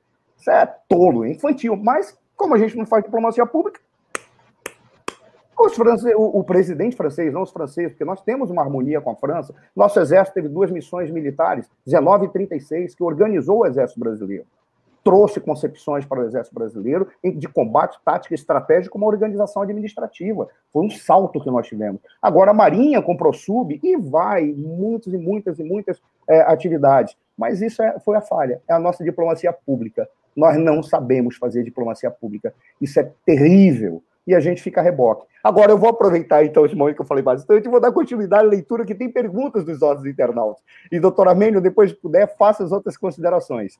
É, é, tá? Primeiro, só quero dar uma lida aqui, que o Hamilton Bernardes, ele falou, boa noite a todos. O Antônio Flávio Capeotti Laufer fala, como fica a questão das identidades, né, das identidades nacionais da União Europeia, em verdade, uma verdadeira invenção é, demográfica na União Europeia, seguida de pauperização, proletarização de é, de parte significativa de grandes estratos sociais nacionais. É uma questão, é, particularmente, está sendo fala que ele, eu, se eu bem entendi, ele está dizendo como é que fica a questão da imigração na, na europeia, porque isso é a questão, é o problema da política, é, política migratória, política de imigração europeia. Por exemplo, no Brasil, nossa política de imigração é uma das mais avançadas do mundo, porque dá, dá ao imigrante o mesmo direito que tem para o nacional. É, a, única questão é que eu fico sempre na dúvida: significa que você vai colocar o imigrante na rua como mendigo? Talvez seja isso. Mas a nossa política migratória é a política de imigração é maravilhosa, tá? O Antônio Flávio, é, o Flávio complementou e disse assim: outra coisa. Peraí, só um minutinho, aqui tem uma série, passei demais. É, outra coisa, a questão da defesa da Europa, totalmente dependente dos Estados Unidos e da OTAN. Veja, a Ucrânia em chamas. É, e ele falou do, do, do, Macron com uma referência é, é, caricaturesca, brincando, chamando ele de Micron, mas tudo bem. Fica o direito que tem de expressar a sua percepção. Parece, é, não afirmo cabalmente, não tem elementos para tal, apenas impressões, mas a União Europeia, creio, abandonou o senhor Guaidó no caminho. Se você puder fazer uma reflexão sobre isso, é, não sei até que ponto. Acho que é, aí eu vou falar da minha percepção a União Europeia parece que ela desistiu de um caminho que era apoiar o Juan Guaidó, mas ela liberou para que os Estados europeus adotassem a postura que achassem mais adequada. E parece que os Estados europeus mantiveram uh, o apoio ao Guaidó, reconhecendo-o como legítimo presidente da Venezuela. É o que me parece nessa questão. Mas, por favor, aí é, é uma, desejares fazer uma reflexão sobre isso, e afeta a nós também, porque somos nossos vizinhos e nós temos um carinho para esse povo irmão, tá? Uh, o Macron, o menino de ouro dos Rothschilds, uh, vai lá, tudo bem, é uma crítica. A consuleza Gabi Álvares, como avalia os esforços do vice-presidente Mourão através da Amazônia Legal para mostrar à União Europeia a realidade da Amazônia aqui no Brasil? Diplomacia pública é um dos que tenta fazer diplomacia pública. Mas é, o general Mourão é uma personalidade e uma mente privilegiada. Né? Ele entende isso. É, o Capeote faz a seguinte: quem depreda em grande parte os recursos nacionais brasileiros de forma ilegal e criminosa em nosso solo são europeus, estados europeus, exemplo de óbvio, entre outros. Eu não sei se é possível é, é, é fazer uma, essa afirmação de uma maneira tão categórica, mas fica com uma questão. Tá? De certa forma, os europeus realmente vêm aqui no nosso território e fazem uma certa festa, né? Pelo que dizem o que saem dos jornais e centros de pesquisa. A Gabi Álvares, curiosamente, na Europa ninguém fala do desmatamento. A contaminação e a expulsão de tribos é, no arco mineiro da Venezuela, que acontece a poucos quilômetros do Brasil. É interessante. Bem, bem preciso, isso é fato. Para quem não estiver familiarizado, o Arco Mineiro é uma extensa área de, explota, de, explo, é, de explotação mineral demarcada pelo Chaves e que hoje está em mãos dos generais que apoiam o Maduro. Outro fato concreto, é real. E aí é interessante que isso seja é, é, verificado. O Antônio Flávio é, Capeotti Laufer fala: a União Europeia é muito complacente com o regime do senhor Maduro. Não resta dúvidas, não ousam se contrapor a russos e chineses. É uma questão da política externa é, dos europeus e não da União Europeia, porque ela tem uma, uma, uma, política externa comum, mas não tem uma política externa unificada. Né? E o capitalismo de compadrio, triste Brasil. Tá? Uh, Azeredo da Silveira, Orgulho do Brasil. Foram duas manifestações do Antônio Flávio Capiotti Laufer. Eu não sei se está anotado. Daquela, acho que ele fala daquela questão quando nós falamos da, do, do liberalismo no Brasil.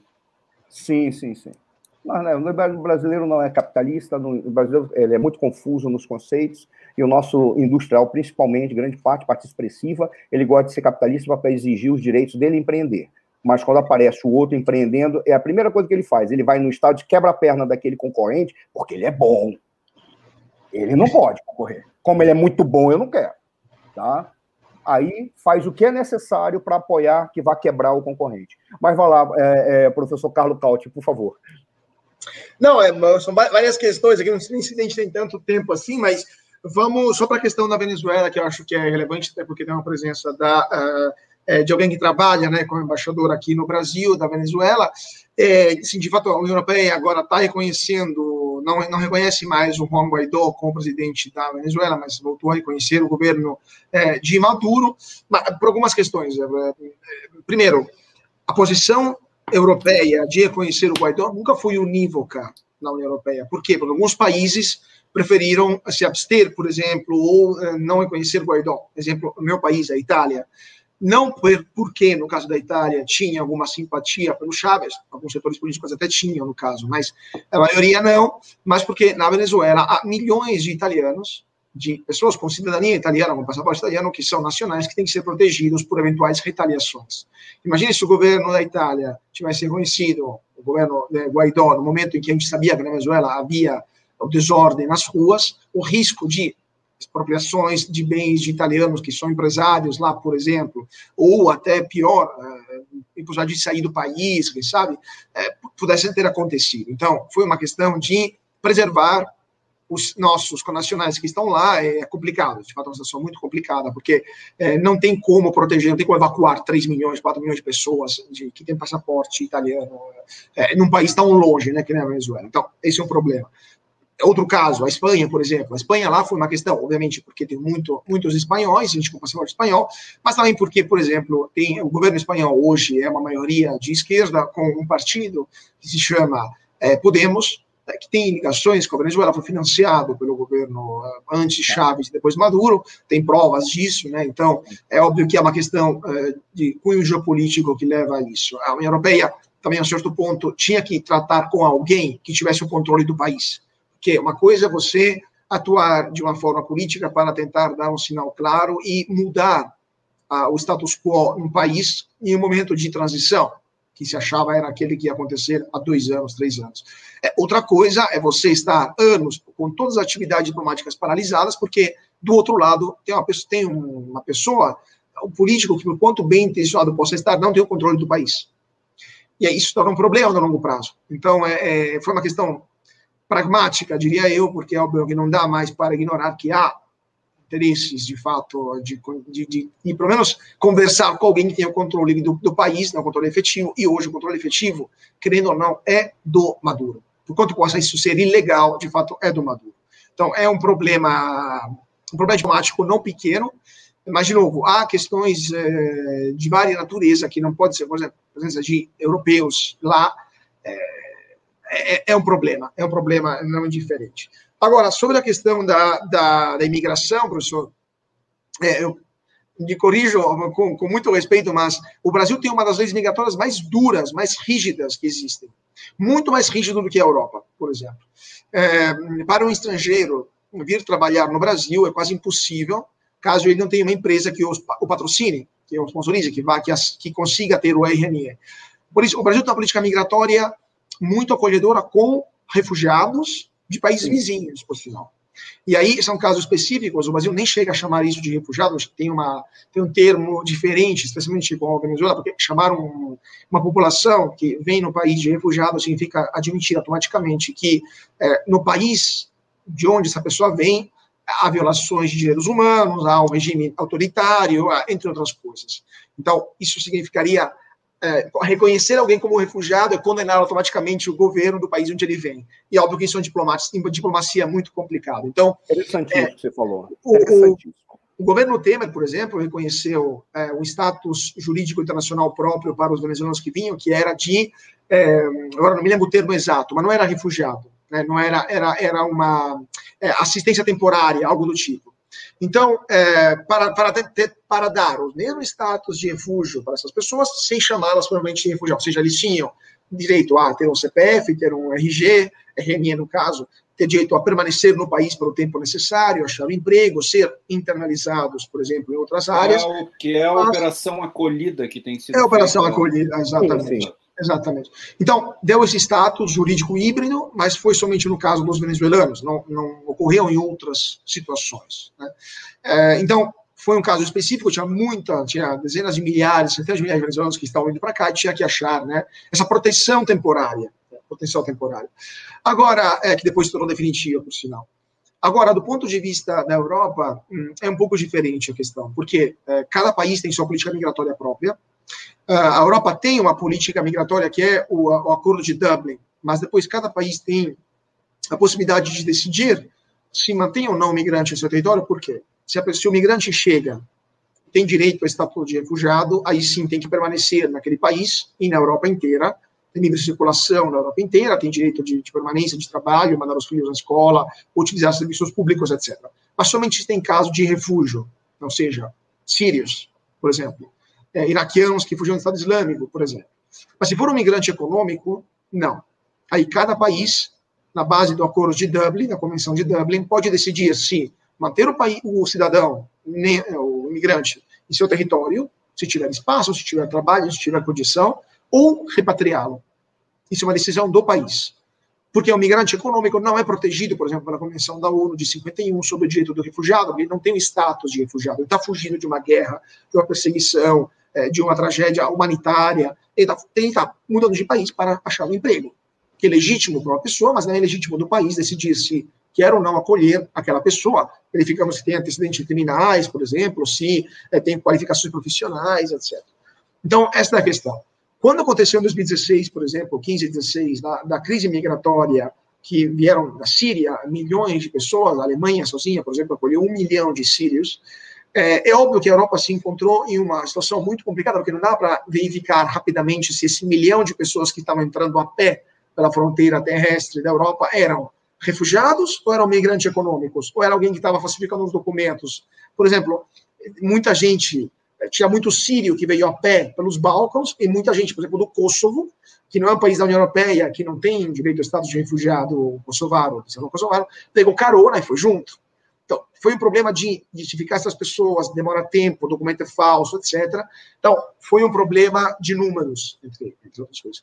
E também há uma questão de gestão migratória de cada país. Por exemplo, a França hoje tem 8 milhões de, de muçulmanos sobre 60 e poucos milhões de habitantes, por quê? Porque são pessoas que viviam nas colônias. E aí, no sistema colonial francês, a cidadania era, era dada, praticamente, era concedida para quase todo mundo, porque era um sistema de assimilação, né? não era um sistema de, de separação, ou seja, tinha quem morava na metrópole e quem morava nas colônias. Todo mundo tinha direito de é, aspirar à cidadania francesa, no caso, aceitasse né, os valores republicanos, etc., independentemente de onde tivesse nascido. Eu não sei se eu estou, se eu estou enganado, mas inclusive foi um dos problemas quando ocorreu a descolonização, que como eles tinham, receberam status, eles foram para a França Exatamente. e foram ocupar as periferias em Paris, e não foram incorporados. Esse é o grande problema. Eles então, ficaram marginalizados nas periferias de Paris, né? Principalmente. Eu posso estar enganado, não sei se eu estou enganado. Sim, sim. Então, tem uma questão social também, obviamente, porque quando, por exemplo, acabou a guerra na Algéria em 62, é, 2 milhões, 3 milhões de pieds noirs, né, que são os, os franceses algerinos, é, foram em massa para a França. Nenhum país do mundo tem a capacidade de, de absorver 3 milhões de pessoas, é, não, não, tem nem, nem espaço físico para habitações, óbvio que criou um problema social grave, com consequências depois que a segunda, terceira geração é, desses imigrantes, desse, que depois eram cidadãos franceses, no caso, é, se sentiu abandonada e voltou a, a, procurar um radicalismo islâmico, que depois gerou os atentados que conhecemos é, recente. Então, é todo é um problema muito mais grave. Mas, enfim, é, há um problema de identidade, sim, em alguma parte da Europa, próprio, voltando sempre à França, mas também a Alemanha, desse problema de separatismo religioso em várias partes, né, de, de, na Bélgica também é um problema grave isso, se tenta de enfrentar não é possível que um país tão pequeno como a Bélgica seja o maior fornecedor de foreign fighters, de guerrilheiros para o Estado Islâmico do mundo. país que tem menos habitantes do que a cidade de São Paulo. Então, temos um problema lá, evidentemente, de não assimilação, de não reconhecimento dos valores do país onde está se morando por, pelas gerações mais jovens, né? Aí seria um papo muito longo, porque essas pessoas não são educadas na infância é, para é, os valores islâmicos, geralmente são pessoas meio perdidas, usavam alcoólicos, usavam drogas, e depois tiveram essa, essa fulguração religiosa. Então, é um, é um discurso muito mais longo, enfim. Mas, uh, mas é um problema. É um problema. Alguns países gerenciaram melhor essa mudança essa diferença cultural, religiosa, étnica em seus países, em, em suas populações. A, a, Suécia, por exemplo, é um deles, outros não. Então, é, é, outros como a França, infelizmente, não. Como a Alemanha também, infelizmente, não. Então, há uma questão também numérica, enfim. Muita gente se pergunta por que os turcos que chegaram na Alemanha para trabalhar nos anos 50 e 60 se integraram e por que quem está chegando agora não consegue se integrar. É uma questão de tempo, é uma questão de secularização maior por parte da população turca, que já vinha com uma visão né, de turca secularizada, e as que estão chegando agora não têm essa visão. É um debate, um debate que ainda está aberto na Europa. Perfeito, tem mais considerações aqui. Eu vou, eu posso, eu acho que vai ser interessante a gente ler é, depois que o é, depois do, do Antônio Flávio Capeotti Laufer, a consuleza fez a seguinte consideração: a União Europeia nunca reconheceu o presidente é, Juan Guaidó como bloco, mas liberou que cada país escolhesse o que fazer. No caso, muitos países, não a Itália, reconheceram ele como presidente. Só um minutinho. Reconheceram ele como presidente. Só. É, reconheceram ele como. É, reconheceram ele como a Espanha e o Reino Unido.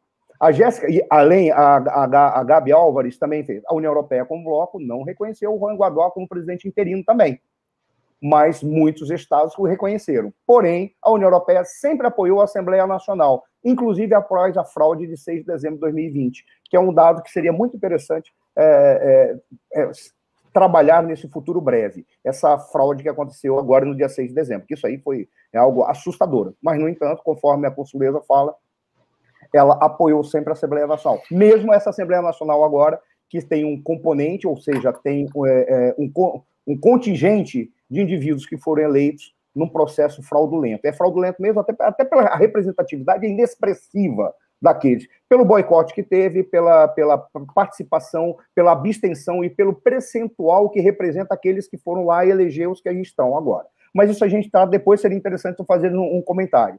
A Jéssica Detone, ela fez Estou Adorando a Live, discussão de alto nível. Muito obrigado, Jéssica. E é, esse elogio se estende imediatamente ao nosso, ao nosso convidado, ao doutor Armênio, que está trazendo as questões do nosso agronegócio. Doutor Armênio ele trabalha é, diretamente com análises envolvendo essa questão, inclusive no nosso Congresso Nacional. Ah, deixa eu ver o que mais. Recentemente, o Antônio Flávio Capeotti Laufen Recentemente, na Holanda, manifestações de imigrantes foram bastante violentas.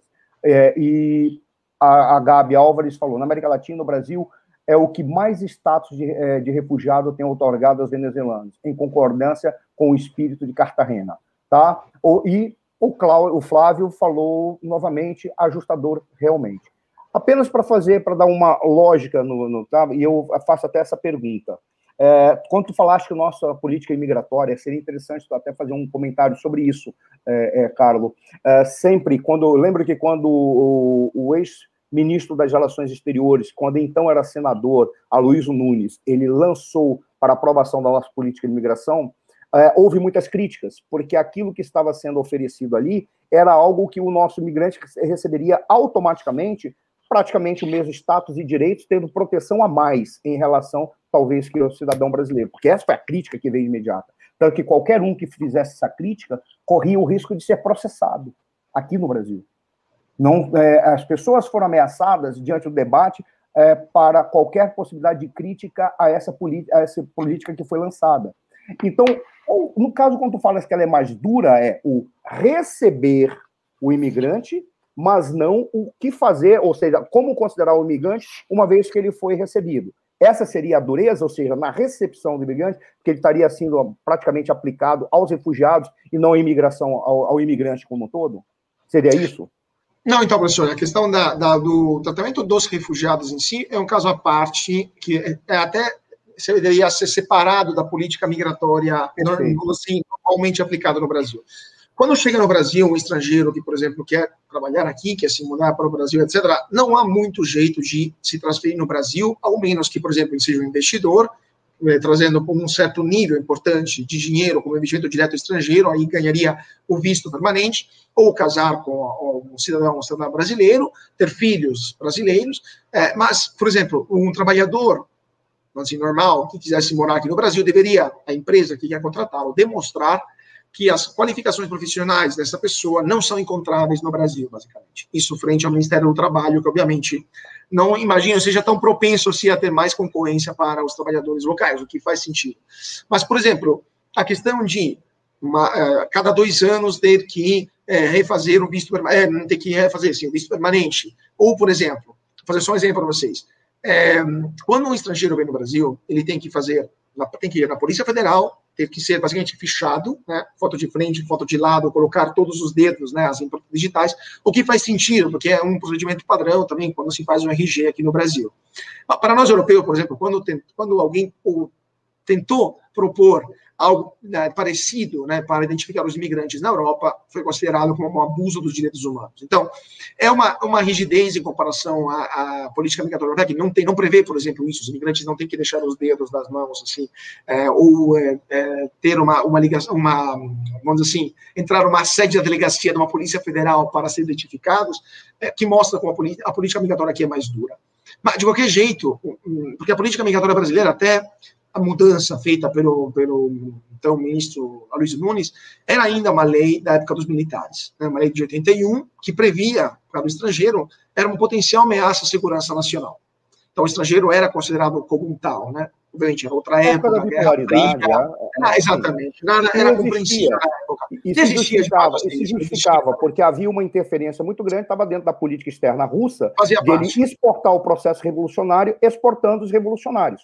Então, como é que eles faziam? Exportavam, traziam indivíduos, inclusive o sistema que era utilizado naquela época, é, um, imigrante que chegava aqui com a pretensão de ser uma espécie de formulador é, de revolução, ou, ou incitador de revolução, ele não vinha direto do país, ele fazia um percurso de vários anos em outros países para apagar o seu roteiro de uma maneira tal em que a sua origem no país, seja da cortina de ferro, seja o que quer que seja, é, é, ele simplesmente não teria mais. Ele, então, ele ia criando um histórico até chegar no Brasil. Por isso que havia essa dureza. As, nós estávamos no contexto da Guerra Fria, né? Não estou querendo justificar os militares. Não, não, não mas era racional, tinha barato. Né? Era racional.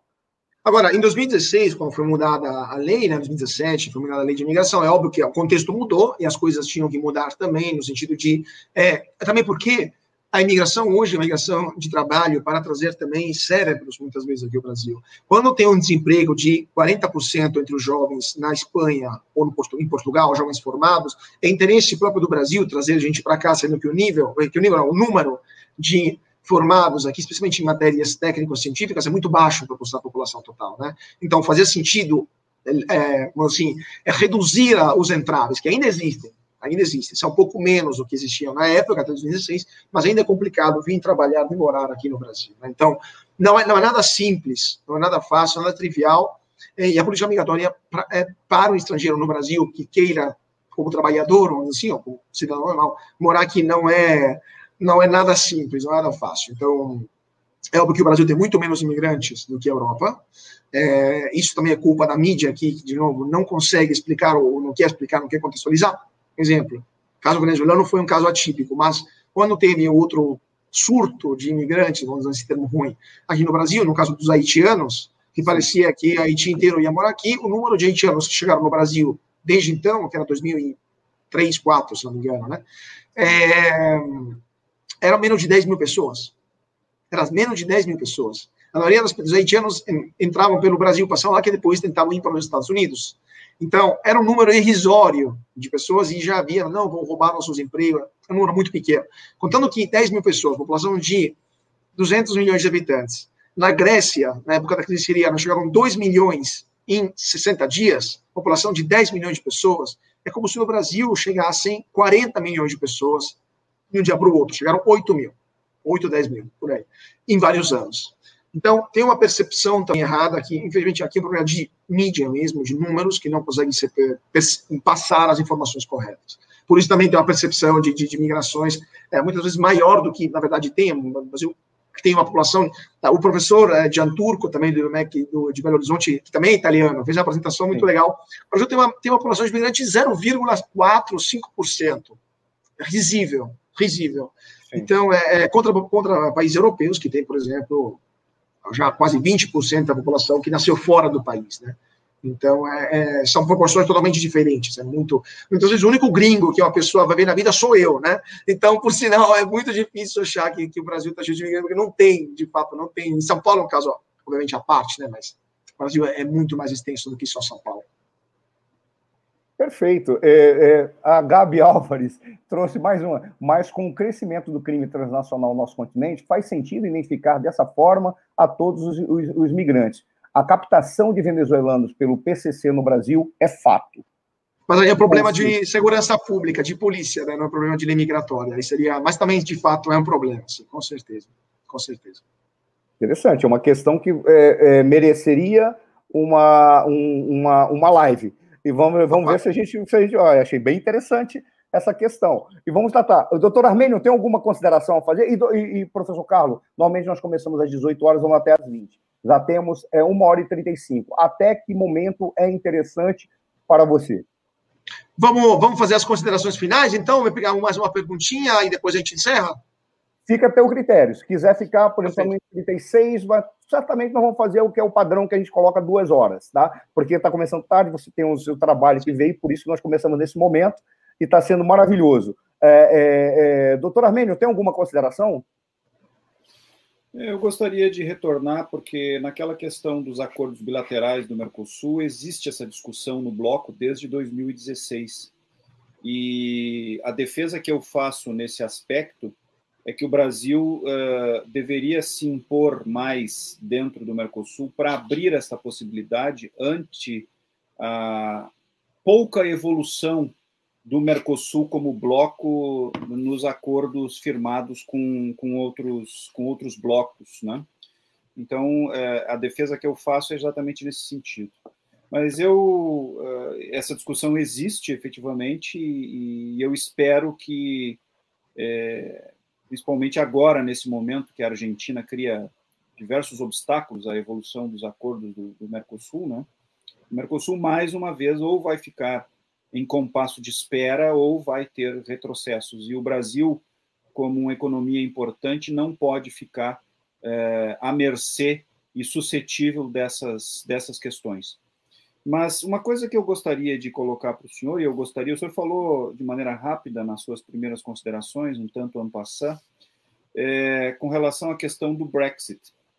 É, eu gostaria que o senhor aprofundasse um pouco mais do ponto de vista do que representa isso para o bloco europeu é, os prejuízos que o bloco europeu tem com a saída da Inglaterra, né? e essa possibilidade agora de que é, não a, a, Inglaterra não fazendo mais parte do bloco europeu, se fazer acordos com a, Inglaterra única e exclusivamente. Isso, o que pode ser ruim para outros, pode ser uma oportunidade interessante do ponto de vista do Brasil e do Mercosul. Bom, professor, é, iniciando pelo fim, eu acho que é, é a resposta mais fácil. Uh, sim, é possível que agora a Inglaterra tenha a liberdade de fazer acordos é, sozinha, sem ter o bloco europeu junto, é, mas agora a pergunta é, o senhor acha que conhecendo nossos irmãos argentinos e o pequeno problema que eles tiveram com o Reino Unido, no caso das Malvinas, né, das Falklands, vai ser um pouco complicado que o, o Mercosul com a Argentina aceite um acordo de livre comércio com o Reino Unido sem ter, sem colocar na mesa a resolução desse problema das ilhas e que não vai ocorrer porque os britânicos não vão não vão aceitar perder soberania sobre as ilhas. Então, de fato, o Mercosul assinando um acordo bilateral é, com a é, com o Reino Unido é bem difícil. O Brasil, sozinho, poderia ser possível. A questão é, se o Brasil assina um acordo sem a Argentina, o Mercosul acaba o dia seguinte. Se o Mercosul acaba, temos um problema geopolítico na América do Sul. A rivalidade que voltaria a ocorrer até entre os ambientes militares, provavelmente. Já vimos isso, levou quase uma corrida nuclear nos anos 80. É melhor evitar que isso ocorra de novo, claramente. Claro que é outro contexto, etc. Mas, enfim, sabemos que já ocorreu, melhor evitar que ocorra de novo. E uh, outra questão é hum, o fato de, do, do, da saída do, do, do, Reino Unido, do Brexit, para a União Europeia. A União Europeia perdeu 18% do seu PIB, da população, perdeu um assento permanente no Conselho de Segurança da ONU, agora só tem a França, que obviamente não vai trabalhar para o interesse da União Europeia como um todo, mas o que a gente vai colocar vai priorizar os franceses, é natural que isso ocorra. É, perdeu uma potência nuclear, perdeu um centro de pesquisa que, lembramos, desenvolveu a vacina contra a Covid, foi a AstraZeneca, foi a Oxford AstraZeneca, não foi uma, uma, uma empresa europeia, quer dizer, foi um laboratório europeu, a BioNTech junto com a Pfizer, mas de fato foi um laboratório britânico, ou seja, eles têm capacidade de pesquisa elevada, e foi uma empresa britânica, a AstraZeneca, a desenvolver uma vacina em tempos recordes, que está vacinando o resto da Europa também. Entre outras porque coisas. Porque sai uh, o Reino Unido, né? Não sai só a Inglaterra, né? Não, sai o Reino Unido inteiro, claro. Não, sai, sai todo o Reino Unido. Né? Então, é, é. estamos perdendo é, a Inglaterra, o país de Gales, a Escócia, a Irlanda do Norte. Tem o problema das Ilhas da Mancha, tem o problema de Gibraltar também, tem o problema de uma série de questões. É, obviamente que se criam. É, a gente viu um momento de caos também no ano passado, quando o Brexit entrou em vigor, de fato, junto com a pandemia. Então, tivemos caminhões bloqueados nos portos, são problemas. E, principalmente, tem um problema mais grave, e aí concluo também, que é, é o problema da Irlanda do Norte. Porque os acordos de Páscoa de 1998, que puseram fim à Guerra Civil na Irlanda do Norte, previam a liberdade de, de trânsito na fronteira entre o Reino Unido e é, a Irlanda.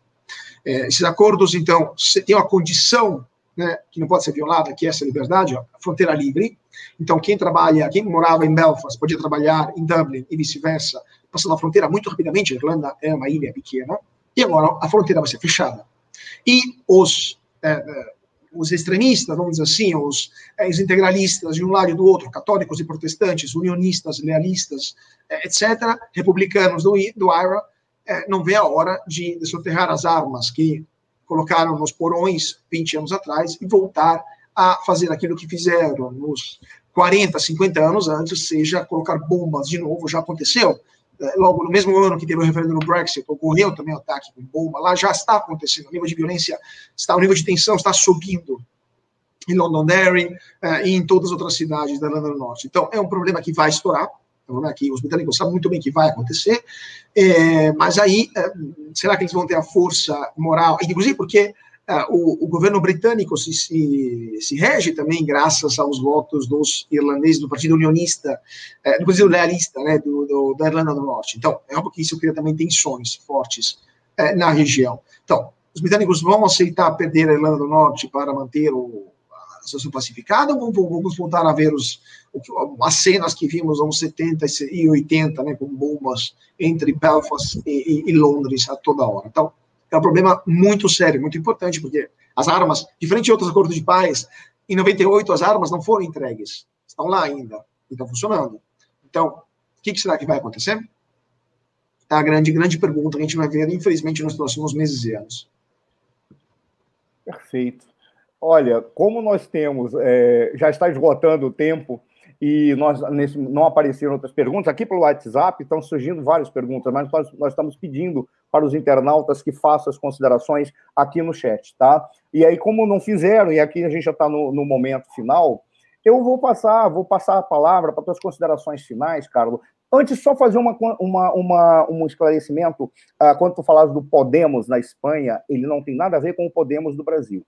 Tá? Ah, sim, não, não, não, é outro, outro partido. É que algum, é, são partidos, apesar dos nomes, são partidos que configurações sim. ideológicas totalmente distintas, até é, é, contrárias. Eles não, tão, não, não têm relação. Mas é que normalmente pode parecer, então a gente já deixa claro para os internautas que Sim, podemos. Não podemos aqui, confundir.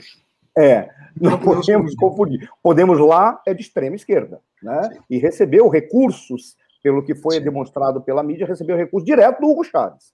Tá? E recebia os bolivarianos como irmãos não venezuelanos, eles pegam os bolivarianos como irmão.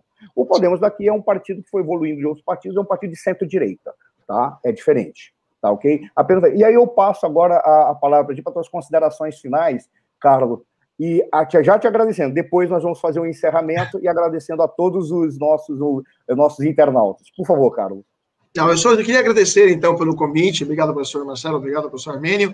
Foi um prazer conversar com os senhores, com o nosso público também. E estamos aqui à disposição para futuros debates. Vamos ver como vai evoluir esse acordo de livre comércio, quanto tempo vai demorar para aprovar. Tomara que seja o quanto mais cedo possível. E é, vamos ver também como é que vai evoluir as relações bilaterais entre o Brasil e a União Europeia e também Brasil e vários países da União Europeia. Tomara que volte a a um equilíbrio e a uma harmonia que a gente viu também nos, nos anos passados e, e, até pouco tempo atrás. Obrigado de novo. Perfeito. Doutor Armênio, suas considerações finais? Bem, eu quero agradecer também a participação de todos, né, uh, os nossos internautas, lembrar mais uma vez é, que o nosso programa fica gravado no, no Amazon Music, no Spotify, no iTunes e pode ser acessado lá nos podcasts e também no YouTube, no canal do Pensando Brasil e no Seiri News.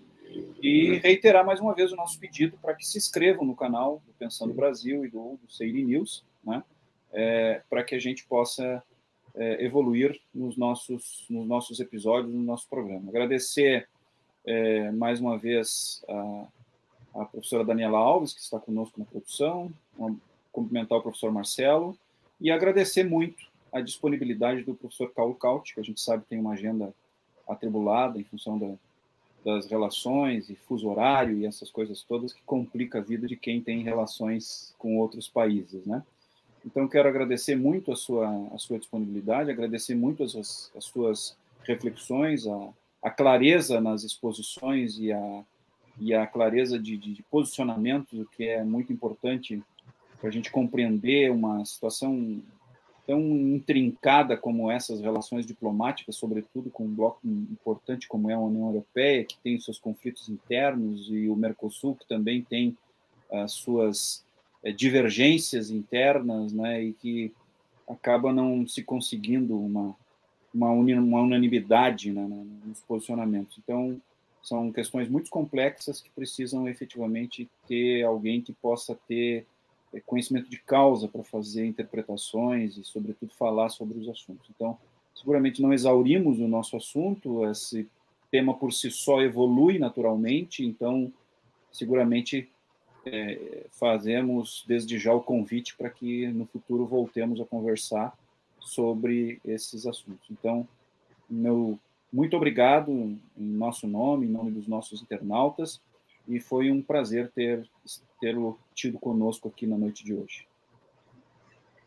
Bom, para fazer o encerramento, eu vou apenas é, é, fazer a leitura de três, de três considerações nossos internautas. Né? É, o Antônio Flávio ele tinha falado assustador o que, o que foi é, é denunciado, o que foi informado, melhor dizendo, pela, pela consuleza Gabi Álvares. Tá? Eu não tinha entendido, por isso eu acabei não lendo. É, ele falou que é assustador o que está acontecendo em relação à, à cooptação uh, de venezuelanos pelo crime organizado. Isso é algo que precisa ser investigado e precisa ser muito bem tratado. É, e a, a Natália Fernanda Parisotto dá boa noite, excelentes considerações, falando pela Associação de Diplomados da, da Escola Superior de Guerra, do, é, da, da DESG, no caso, do, de Caxias do Sul. Tá? E a Gabi Álvares, mais uma vez, no final, se despedindo, diz muito interessante essa live. Um prazer escutar as considerações do professor Carlo, Carlo Caut. Até a próxima. Carlos, pegando essa, este gancho do que a nossa consuleza apresentou, eu faço os agradecimentos à tua presença aqui.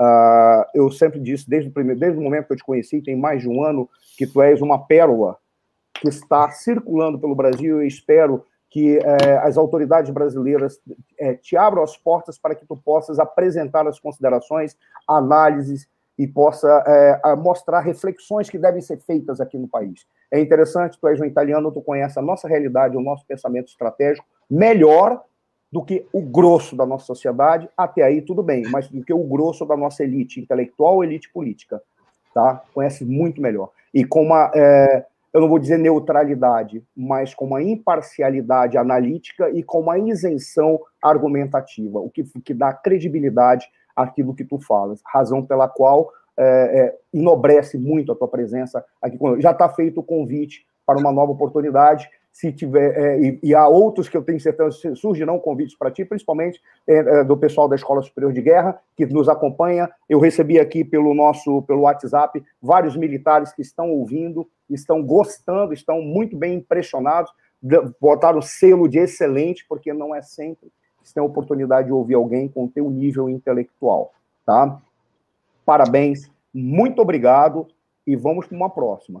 Eu agradeço aos nossos internautas, ao doutor Armênio e à professora Daniela Alves, que está, é, como eu falo todas as vezes, ela só, só está fazendo a apresentação porque o meu computador tem uma peça estragada entre ele e a cadeira, e eu não sei mexer no sistema. Então ela acaba se sacrificando como apresentadora para ser uh, controlar o processo, mas ela dentro em breve vai estar na apresentação também. Um grande abraço a todos e até a próxima live. Semana que vem teremos o professor é, é, Rodrigo Ferreira, que é coordenador de economia, vai falar sobre o cenário econômico brasileiro para 2021. Já estão todos convidados e vamos lá na quarta que vem. Mário Bertoni, cumprimento a todos, especial ao convidado. Ele é o representante da Escola Superior de Guerra lá em Vacaria, no Rio Grande do Sul também está sendo acompanhado de várias cidades do Rio Grande do Sul e do Brasil. Um grande abraço a todos, até a próxima.